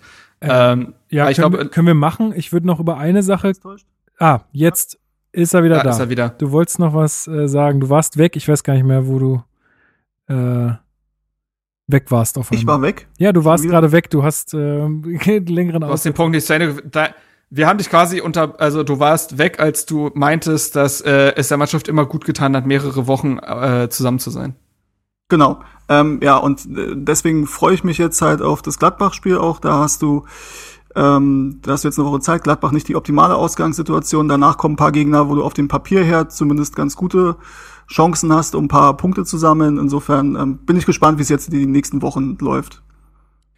Genau, cool. Dann, ja. genau. Also bin ich auch gespannt. Ähm, dann machen wir das Spiel zu, also beziehungsweise ich würde gerne noch über eine Szene reden und zwar ähm, sind äh, Gendusi und wer was noch? Jetzt habe ich vergessen, wer es war. Gendusi und noch Äh? Piontek. Piontek, Meinst genau. du nach dem Spiel? Genau. Piontek und Stark ist noch dazu genau. gekommen, ja. Sind in die leere Ostkurve gelaufen und haben gejubelt und Gendusi hat sogar noch sein Trikot in die Ostkurve geworfen und also es war, äh, haben da gefeiert, dann die ganze Mannschaft noch dazu geholt und haben da einfach eine gute Zeit gehabt und äh, fand ich, es, ja, das hat einfach Spaß gemacht, ähm, zu sehen, dass die auch da Später ist das ja auch die, ja. Später ist auch die gesamte Mannschaft äh, in die Kurve noch gegangen mit Trainerteam und allen. Also das haben sie dann quasi richtig durchgezogen. Genau, ne, ist ja auch, ist ja auch Äh. schön und ist auch toll zu sehen, dass die da irgendwie auch an die Fans denken und da auch irgendwie Bock eigentlich hätten, darauf mit denen zu feiern. Und äh, klar, es gab natürlich wieder aus Unioner Richtung wieder irgendwie so Stimmen, ja, ist euch das nicht peinlich und so, wo ich mir so denke, sorry Leute, aber ey, wie, wie also so schlechte Verlierer kann man echt nicht sein. Jetzt ist doch, ist doch mal gut. Ähm, Ja. ich, ja. Äh, ja, das fand ich, ich fand es eine schöne Geste und äh, es Absolut. gab tolle Bilder äh, und so. Guendouzi, Guendouzi hat auch angedeutet, sein Trikot noch in die Ränge zu werfen. Genau. äh, ist auch, auch ganz gut. Aber ja, nee, finde ich total sympathische Szene. Und äh, ich glaube, wäre das andersrum gewesen und die Unioner hätten das in ihrem Stadion gemacht, dann wäre das verteidigt worden. Also das ist dann auch immer äh, ein bisschen, naja. Aber äh, grundsätzlich muss ich sagen, ist das ein Spiel gewesen. Ich glaube, Labadie hat es auch gut zusammengefasst. Das war eigentlich ein, ein mittelmäßiges Spiel von Hertha. Äh, man hat aber das Beste draus gemacht. Man war sehr effizient. Ähm, die rote Karte war natürlich der Gamechanger. Das fand ich auch gut. Ähm, äh, es gab ja dann die Interviews nach dem Spiel. Und äh, dann stand da Andreas Lute sichtlich angefressen und bekam dann so Fragen wie, äh, wie sehr tut die Niederlage weh? Äh, war die rote Karte der Gamechanger und was nehmen Sie Positives aus dem Spiel mit? da hast du wahrscheinlich in dem Moment als Fußballer auch wenig Bock drauf. Äh, Piontek wurde die ganze Zeit genötigt, irgendwas Deutsches zu sagen. Ah, ähm, also Ja, ja, schwierig dementsprechend äh, war das, waren die Field-Interviews äh, ausbaufähig, aber gut. Äh, grundsätzlich muss ich sagen, war das jetzt kein Hurra-Fußball. Ich meine, der Expected Goals-Wert zeigt es auch. Hertha hatte einen Wert von 0,77, macht aber drei Buden, zeigt schon, dass man ziemlich effizient gewesen ist. Ähm, und ja, äh, jetzt äh, führt man äh, anhand der letzten, ich will gerade, man hat jetzt drei Erstliga-Derbys gehabt und führt damit äh, in der Gesamtwertung mit zwei Siegen und sieben zu zwei Toren, richtig? Äh, ja, müsste so 1 sein. zu 0, 4 zu 0, 3 zu 1. Ja. Ja, Steven, bist du noch genau. bei uns oder haben wir dich wieder verloren? Ich glaube, wir haben ihn verloren. mein Bruder hat sich er verabschiedet, schreibt er gerade. Ja, okay, na gut. schwierig. Ähm, dann äh, machen wir jetzt einfach noch zu zweit kurz weiter. Ähm, ich versuche ihn Jo. währenddessen mal reinzuholen. Du wolltest noch eine Sache ansprechen, die jetzt äh, heute bekannt wurde. Und äh, wir müssen leider mal wieder über scheiß Rassismus reden. Ja, und da auch mal wieder leider auch über John Tonariga. Also äh, es ist bitter, egal welche Person es trifft, aber ihn trifft es ja wirklich auch äh, in den letzten Monaten vermehrt. Und ähm, er hat nach dem Spiel einen Screenshot gepostet von einer Privatnachricht, die auf seine Story geantwortet hat auf Instagram. Ich werde sie nicht vorlesen. Ähm, wenn ihr sie finden wollt, findet ihr sie beispielsweise bei Hertha BSC Edits auf Twitter. Ähm, also da findet ihr es. Es sind un unsägliche Worte, äh, die ihn da rassistisch beleidigen. Ähm, äh, wahrscheinlich, es steht da nicht explizit, aber wahrscheinlich aus einer äh, äh, Unioner Richtung. Also anders kann ich mir das nicht wirklich erklären. Ähm, und er postet daraufhin in der nächsten Story äh, ein Bild von ihm, wie er quasi nach dem Sieg feiert und schreibt nur für dich, Kuss-Smiley, Herzchen-Smiley. Ist natürlich eine mehr als stabile Reaktion äh, von ihm, gar keine Frage. Ähm, wie er damit umgeht, ist super. Aber diese Nachricht ist mal wieder nicht zu fassen und ähm, das, äh, ich weiß gar nicht mehr, was man dazu noch sagen soll. Also wir haben jetzt, äh, das letzte Mal war es wahrscheinlich das ähm, Schalke-Spiel im DFB-Pokal, wo wir lange drüber geredet haben. Ähm, und Rassismus hat sowohl im Fußball als auch in der gesamten Gesellschaft nix verloren. Ähm, und dann geht, leider reicht es da nicht zu sagen, wer sowas sagt, der ist kein echter Unioner, kein echter Hertaner, kein echter Schalker oder sonst was. Doch, leider ist das so, dass in unserer Gesellschaft Leute Fußballfans sein können und trotzdem Rassisten. Und ähm, besonders auf Social Media, ich meine, Ryan Sessegnon beispielsweise von äh, Hoffmann hat zuletzt auch äh, Privatnachrichten auf Instagram mal öffentlich gemacht, was äh, ihm da so kommt, auch ein farbiger Profi. Ähm, das ist so übel und es macht so sauer, dass das immer noch so ein Riesenproblem ist oder fast schon ein größeres Problem heutzutage, weil sich die Leute auf Social Media noch mehr trauen. Ähm, also, ja, ich, Ja. Äh, mich macht das sauer und Mich, ma mich macht's auch richtig, richtig sauer. Also solche Nachrichten sind halt, ey, da, ja, da ist, wie du sagst, ne, da braucht man, glaube ich, nicht lange drüber reden. Das kann man einfach nur verurteilen und es ist einfach furchtbar, dass sowas immer noch passiert. Und ich möchte mir gar nicht ausmalen, wie das äh, für Toruna Riga ständig sein muss. Ich glaube nicht, dass das die einzig, einzigen Nachrichten Nee, sind, nee, die er nee. kriegt. Äh, das, da musst du schon, da musst du ein Nervenkostüm haben, holy shit. Also, das ist echt. Ja, wir haben ja gesehen, was das mit Spielern macht. Tono Riga hat im DFB-Pokalspiel gegen Schalke auf dem Feld angefangen zu weinen. Ähm, es gab, es gibt dieses Format bei Hertha TV, äh, ein Tag mit. Da war zuletzt Jessica Nankam. Ähm, übrigens kann man sich das echt gerne mal angucken. Super sympathischer Typ. Generell alle Folgen dieses Formats fand ich bislang super. Und da spricht er auch darüber, dass er während eines Jugendspiels ähm, oder der U23, ich weiß nicht mehr genau, ja auch Rassismus erfahren hat. Das haben wir ja damals auch auf Twitter und so weiter begleitet. Ähm, er meinte, er hatte das in der Form auch noch nicht so erlebt. Er hat auf dem Feld angefangen zu weinen. Das aufgrund seiner Hautfarbe, Herkunft oder ähnliches verurteilt zu werden, muss so erschreckend sein. Und ähm, wir hatten jetzt zuletzt diesen Fall mit Steffen Freund, den will ich nicht komplett aufrollen, aber wir Weißen sollten uns mal wirklich bewusst werden, ähm, was für ein Privileg das ja fast schon ist, nicht aufgrund seiner Hautfarbe oder Herkunft verurteilt zu werden. Und ähm, da gilt es einfach wirklich bewusster zu sein und ähm, sich da zu hinterfragen und ähm, solche Dinge zu verurteilen und offen anzusprechen. Ja, da, ja, da möchte ich auch noch was zu sagen. Und zwar im Zuge von dieser äh, Steffen Freund-Sache, ähm, wo es ja, also wo ja auch, glaube ich, genug drüber geredet wurde, aber wo man auch äh, sagen muss, es wäre einfach gut, wenn die Leute in unserer Gesellschaft einfach auch verstehen könnte, dass man halt manchmal rassistisch handelt und gewisse rassistische Äußerungen macht die vielleicht gar nicht böse gemeint sind in dem Moment oder super abwertend oder was auch immer, aber sie sind halt einfach fucking rassistisch und man muss das auch mal eingestehen und man muss es nicht versuchen zu relativieren, sondern man muss einfach das so nehmen, wie es ist. Zuhören. Diese An An Anregungen, die man da bekommt oder diese darauf aufmerksam machen, dass man das auch versteht und versucht zu verinnerlichen und dann einfach das nächste Situation wieder besser zu machen. Und ich habe sehr, sehr lange mit mir gerungen, ob ich jetzt das noch sage oder nicht. Und weil es mir nämlich aufgefallen ist, wir hatten, glaube ich, in der Folge mit Luis zusammen, oder ja, ich glaube schon, auch über Kunja gesprochen und über seine, seine impulsive Art, wo ich dann auch sowas meinte wie, naja, der ist halt Brasilianer. So. Ne? Mhm. Und ich meinte, ich glaube, das ist auch schon rassistisch. Ich meinte das gar nicht, ich meinte das gar nicht, äh, ich meinte das gar nicht so, sondern ich meinte das eher so, du hast halt diese zwei Seiten, ne? du hast auf einen, auf der einen Seite dieses, äh, ich finde alles scheiße, äh, wenn es halt schlecht läuft, aber er ist halt auch ein super positiver Mensch, wenn, ähm, also so eine, so eine Eigenschaft irgendwie in eine, in eine Herkunft rein zu interpretieren. Ja, das ist, das ist glaube das ich, Ding, einfach, dass du das annimmst. Das ist einfach grundlegend rassistisch. Und genau. ähm, das ist nat es wäre natürlich weltfremd zu behaupten, dass verschiedene Kulturen äh, nicht äh, unterschiedlich äh, Ausprägungen von Eigenschaften mit sich bringen. Ne? Also wir haben beispielsweise dieses, ich sag jetzt mal, äh, wir nehmen Brasilianer beispielsweise ja auch als sehr lebensfroh, als sehr lebensfroh wahr durch den Karneval, das viele tanzen und so weiter. Ähm, und es ist natürlich so, dass Kulturen verschiedene Eigenschaften mit sich bringen, die vielleicht stärker vertreten sind in der Gesellschaft. Aber das ist nie auf den Einzelnen zu beziehen erstmal. So. Ähm, und das ist, und genau deswegen war das hochrassistisch, was Steffen Freund da gesagt hat, dem- indem er eben meinte, jetzt rollen wir es doch ein bisschen auf, aber das ist ein großes Thema, es ist wichtig, das zu betonen.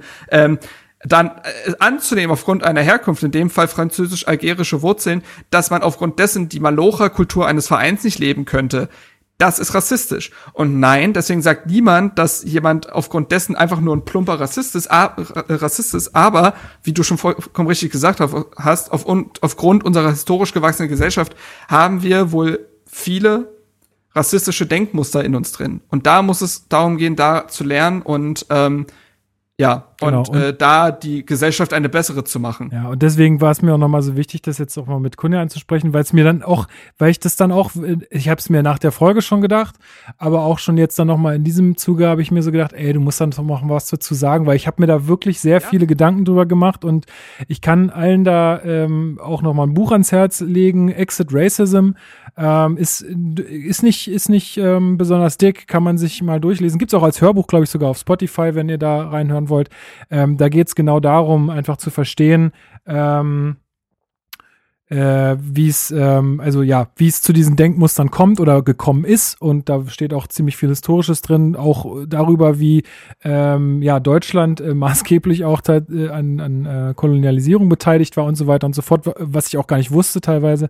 Äh, das ist auf jeden Fall eine sehr gute Lektüre, wenn man da mal so ein bisschen einsteigen will und sich da mal so ein bisschen ähm, mit beschäftigen möchte. Also ja, auch, also auch da, ähm, das ist, das ist halt so ein bisschen das, was ich damit sagen will. Scheut euch nicht davor, da Fehler zu machen, aber nehmt sie an, wenn euch jemand darauf hinweist und versucht dann nicht irgendwie zu sagen, ja, aber ich bin ja gar kein Rassist. Äh, Mag sein, aber es gibt halt immer noch irgendwie so Denkmuster, die wir in uns tragen, die, die uns dann manchmal dazu verleiten, irgendwelche Sachen zu sagen, die einfach Quatsch sind. Ähm, Bezieht sich übrigens auch auf Sexismus, da kann man, ja, äh, gut, das, ist genau nächste dasselbe. Kiste. ähm, aber Also ja. mal rollen wir nicht auf, aber ne, das äh, Ja. betrifft viele gesellschaftlich-soziale Themen und äh, da sollten wir alle Gut, äh, daraus lernen und es besser machen. Ich me- vernehme gerade aus der Regie, dass äh, es ähm, Steven nicht mehr möglich ist, äh, in diesen Call zurückzukommen. Aufgrund Ich will einfach nur ins Bett. ich glaube auch. oh, mein Bruder. Oh. Der will einfach nur pennen. Nee, alles gut. Also er wird nicht mehr wiederkommen, aber ich, äh, wenn er das hier hört, vielen, vielen Dank, Steven, für deine, äh, für dein Durchhaltevermögen, dass du es dann mit so uns so lange ausgehalten hast in diesem Zustand und für deine Einblicke hier. Ähm, das äh, war mir auch eine Freude, dass du gerade in diesem Podcast auch dabei warst. Genau, ansonsten haben wir ähm, keine Themen mehr, oder? Für diese Folge ist ja jetzt auch ähm, alles ähm, abschließend besprochen, Nö, denke ich. äh, nee, äh, Ausblick hatten wir ja schon mit inbegriffen. Genau. In, äh, die Spielanalyse und dementsprechend, nee, also ich, ganz ehrlich, ich freue mich, Ich freue mich auf die nächsten Spiele. Ähm, es ist natürlich auch eine andere Drucksituation ab dem, also nach dem Gladbach-Spiel, weil Hertha dann quasi, das sind die Spiele, auf die die ganze Zeit hingewiesen wird, von wegen, ja, ist ja nicht so schlimm, dass sie die Punkte jetzt noch nicht geholt haben, das können sie in dem Rest der Hinrunde machen. Das ist natürlich auch eine Drucksituation, wenn du als Favorit in, in ein Spiel gehst. Und das ist eine Situation, mit der Hertha umgehen muss. Sie haben es aber beispielsweise gegen Augsburg schon bewiesen, es tun zu können. So und ähm, ich glaube auch, dass dieses dieser Sieg jetzt im Derby vielleicht auch ein Schub sein kann, eine Initialzündung, die diese Entwicklung, die die Mannschaft gerade durchgeht, ähm, schneller vorantreibt. Und es ist jetzt einfach positiv, dass die Mannschaft bis zum, boah, bis wann sind die jetzt zusammen? Bis März, ne? Genau. Bis März gibt es keine Länderspielpause mehr. Es gibt natürlich noch diese zweiwöchige Winterpause, wo jeder Profi wahrscheinlich lacht. Ähm, aber ähm, alles andere ist jetzt wirklich äh, hintereinander weg und das wird dieser Mannschaft zwangsläufig gut tun, glaube ich. Und da bin ich sehr gespannt drauf, wie sich, sie sich dann gefestigt machen wird. Ja, absolut äh, stimme ich dir zu. Gut, dann bleibt mir nur noch zu sagen, ähm, tragt eure Masken, äh, versucht so wenig Leute äh, zu sehen wie möglich, bleibt zu Hause, wenn es euch möglich ist. Und, und wenn ihr ins Büro müsst, dann mit Hertha-Trikot, ne? Ihr habt genau, euch verdient. Genau. Genießt, genießt diesen Derby-Sieg ähm, und genau, teilt den Podcast gerne mit äh, eurer Familie, Freunden, Bekannten, wem auch immer. Ähm, und äh, ja, geht auf unsere Seite, wo unsere ganzen Artikel auch veröffentlicht werden, herterbase.de. Und dann äh, hören wir uns nächste Woche wieder mit der Spielbesprechung ähm, gegen, gegen Gladbach. Und ja, vielen Dank, Marc. Und äh, bis nächste Woche. Sehr gerne. Jawohl. Bis dann. Ciao.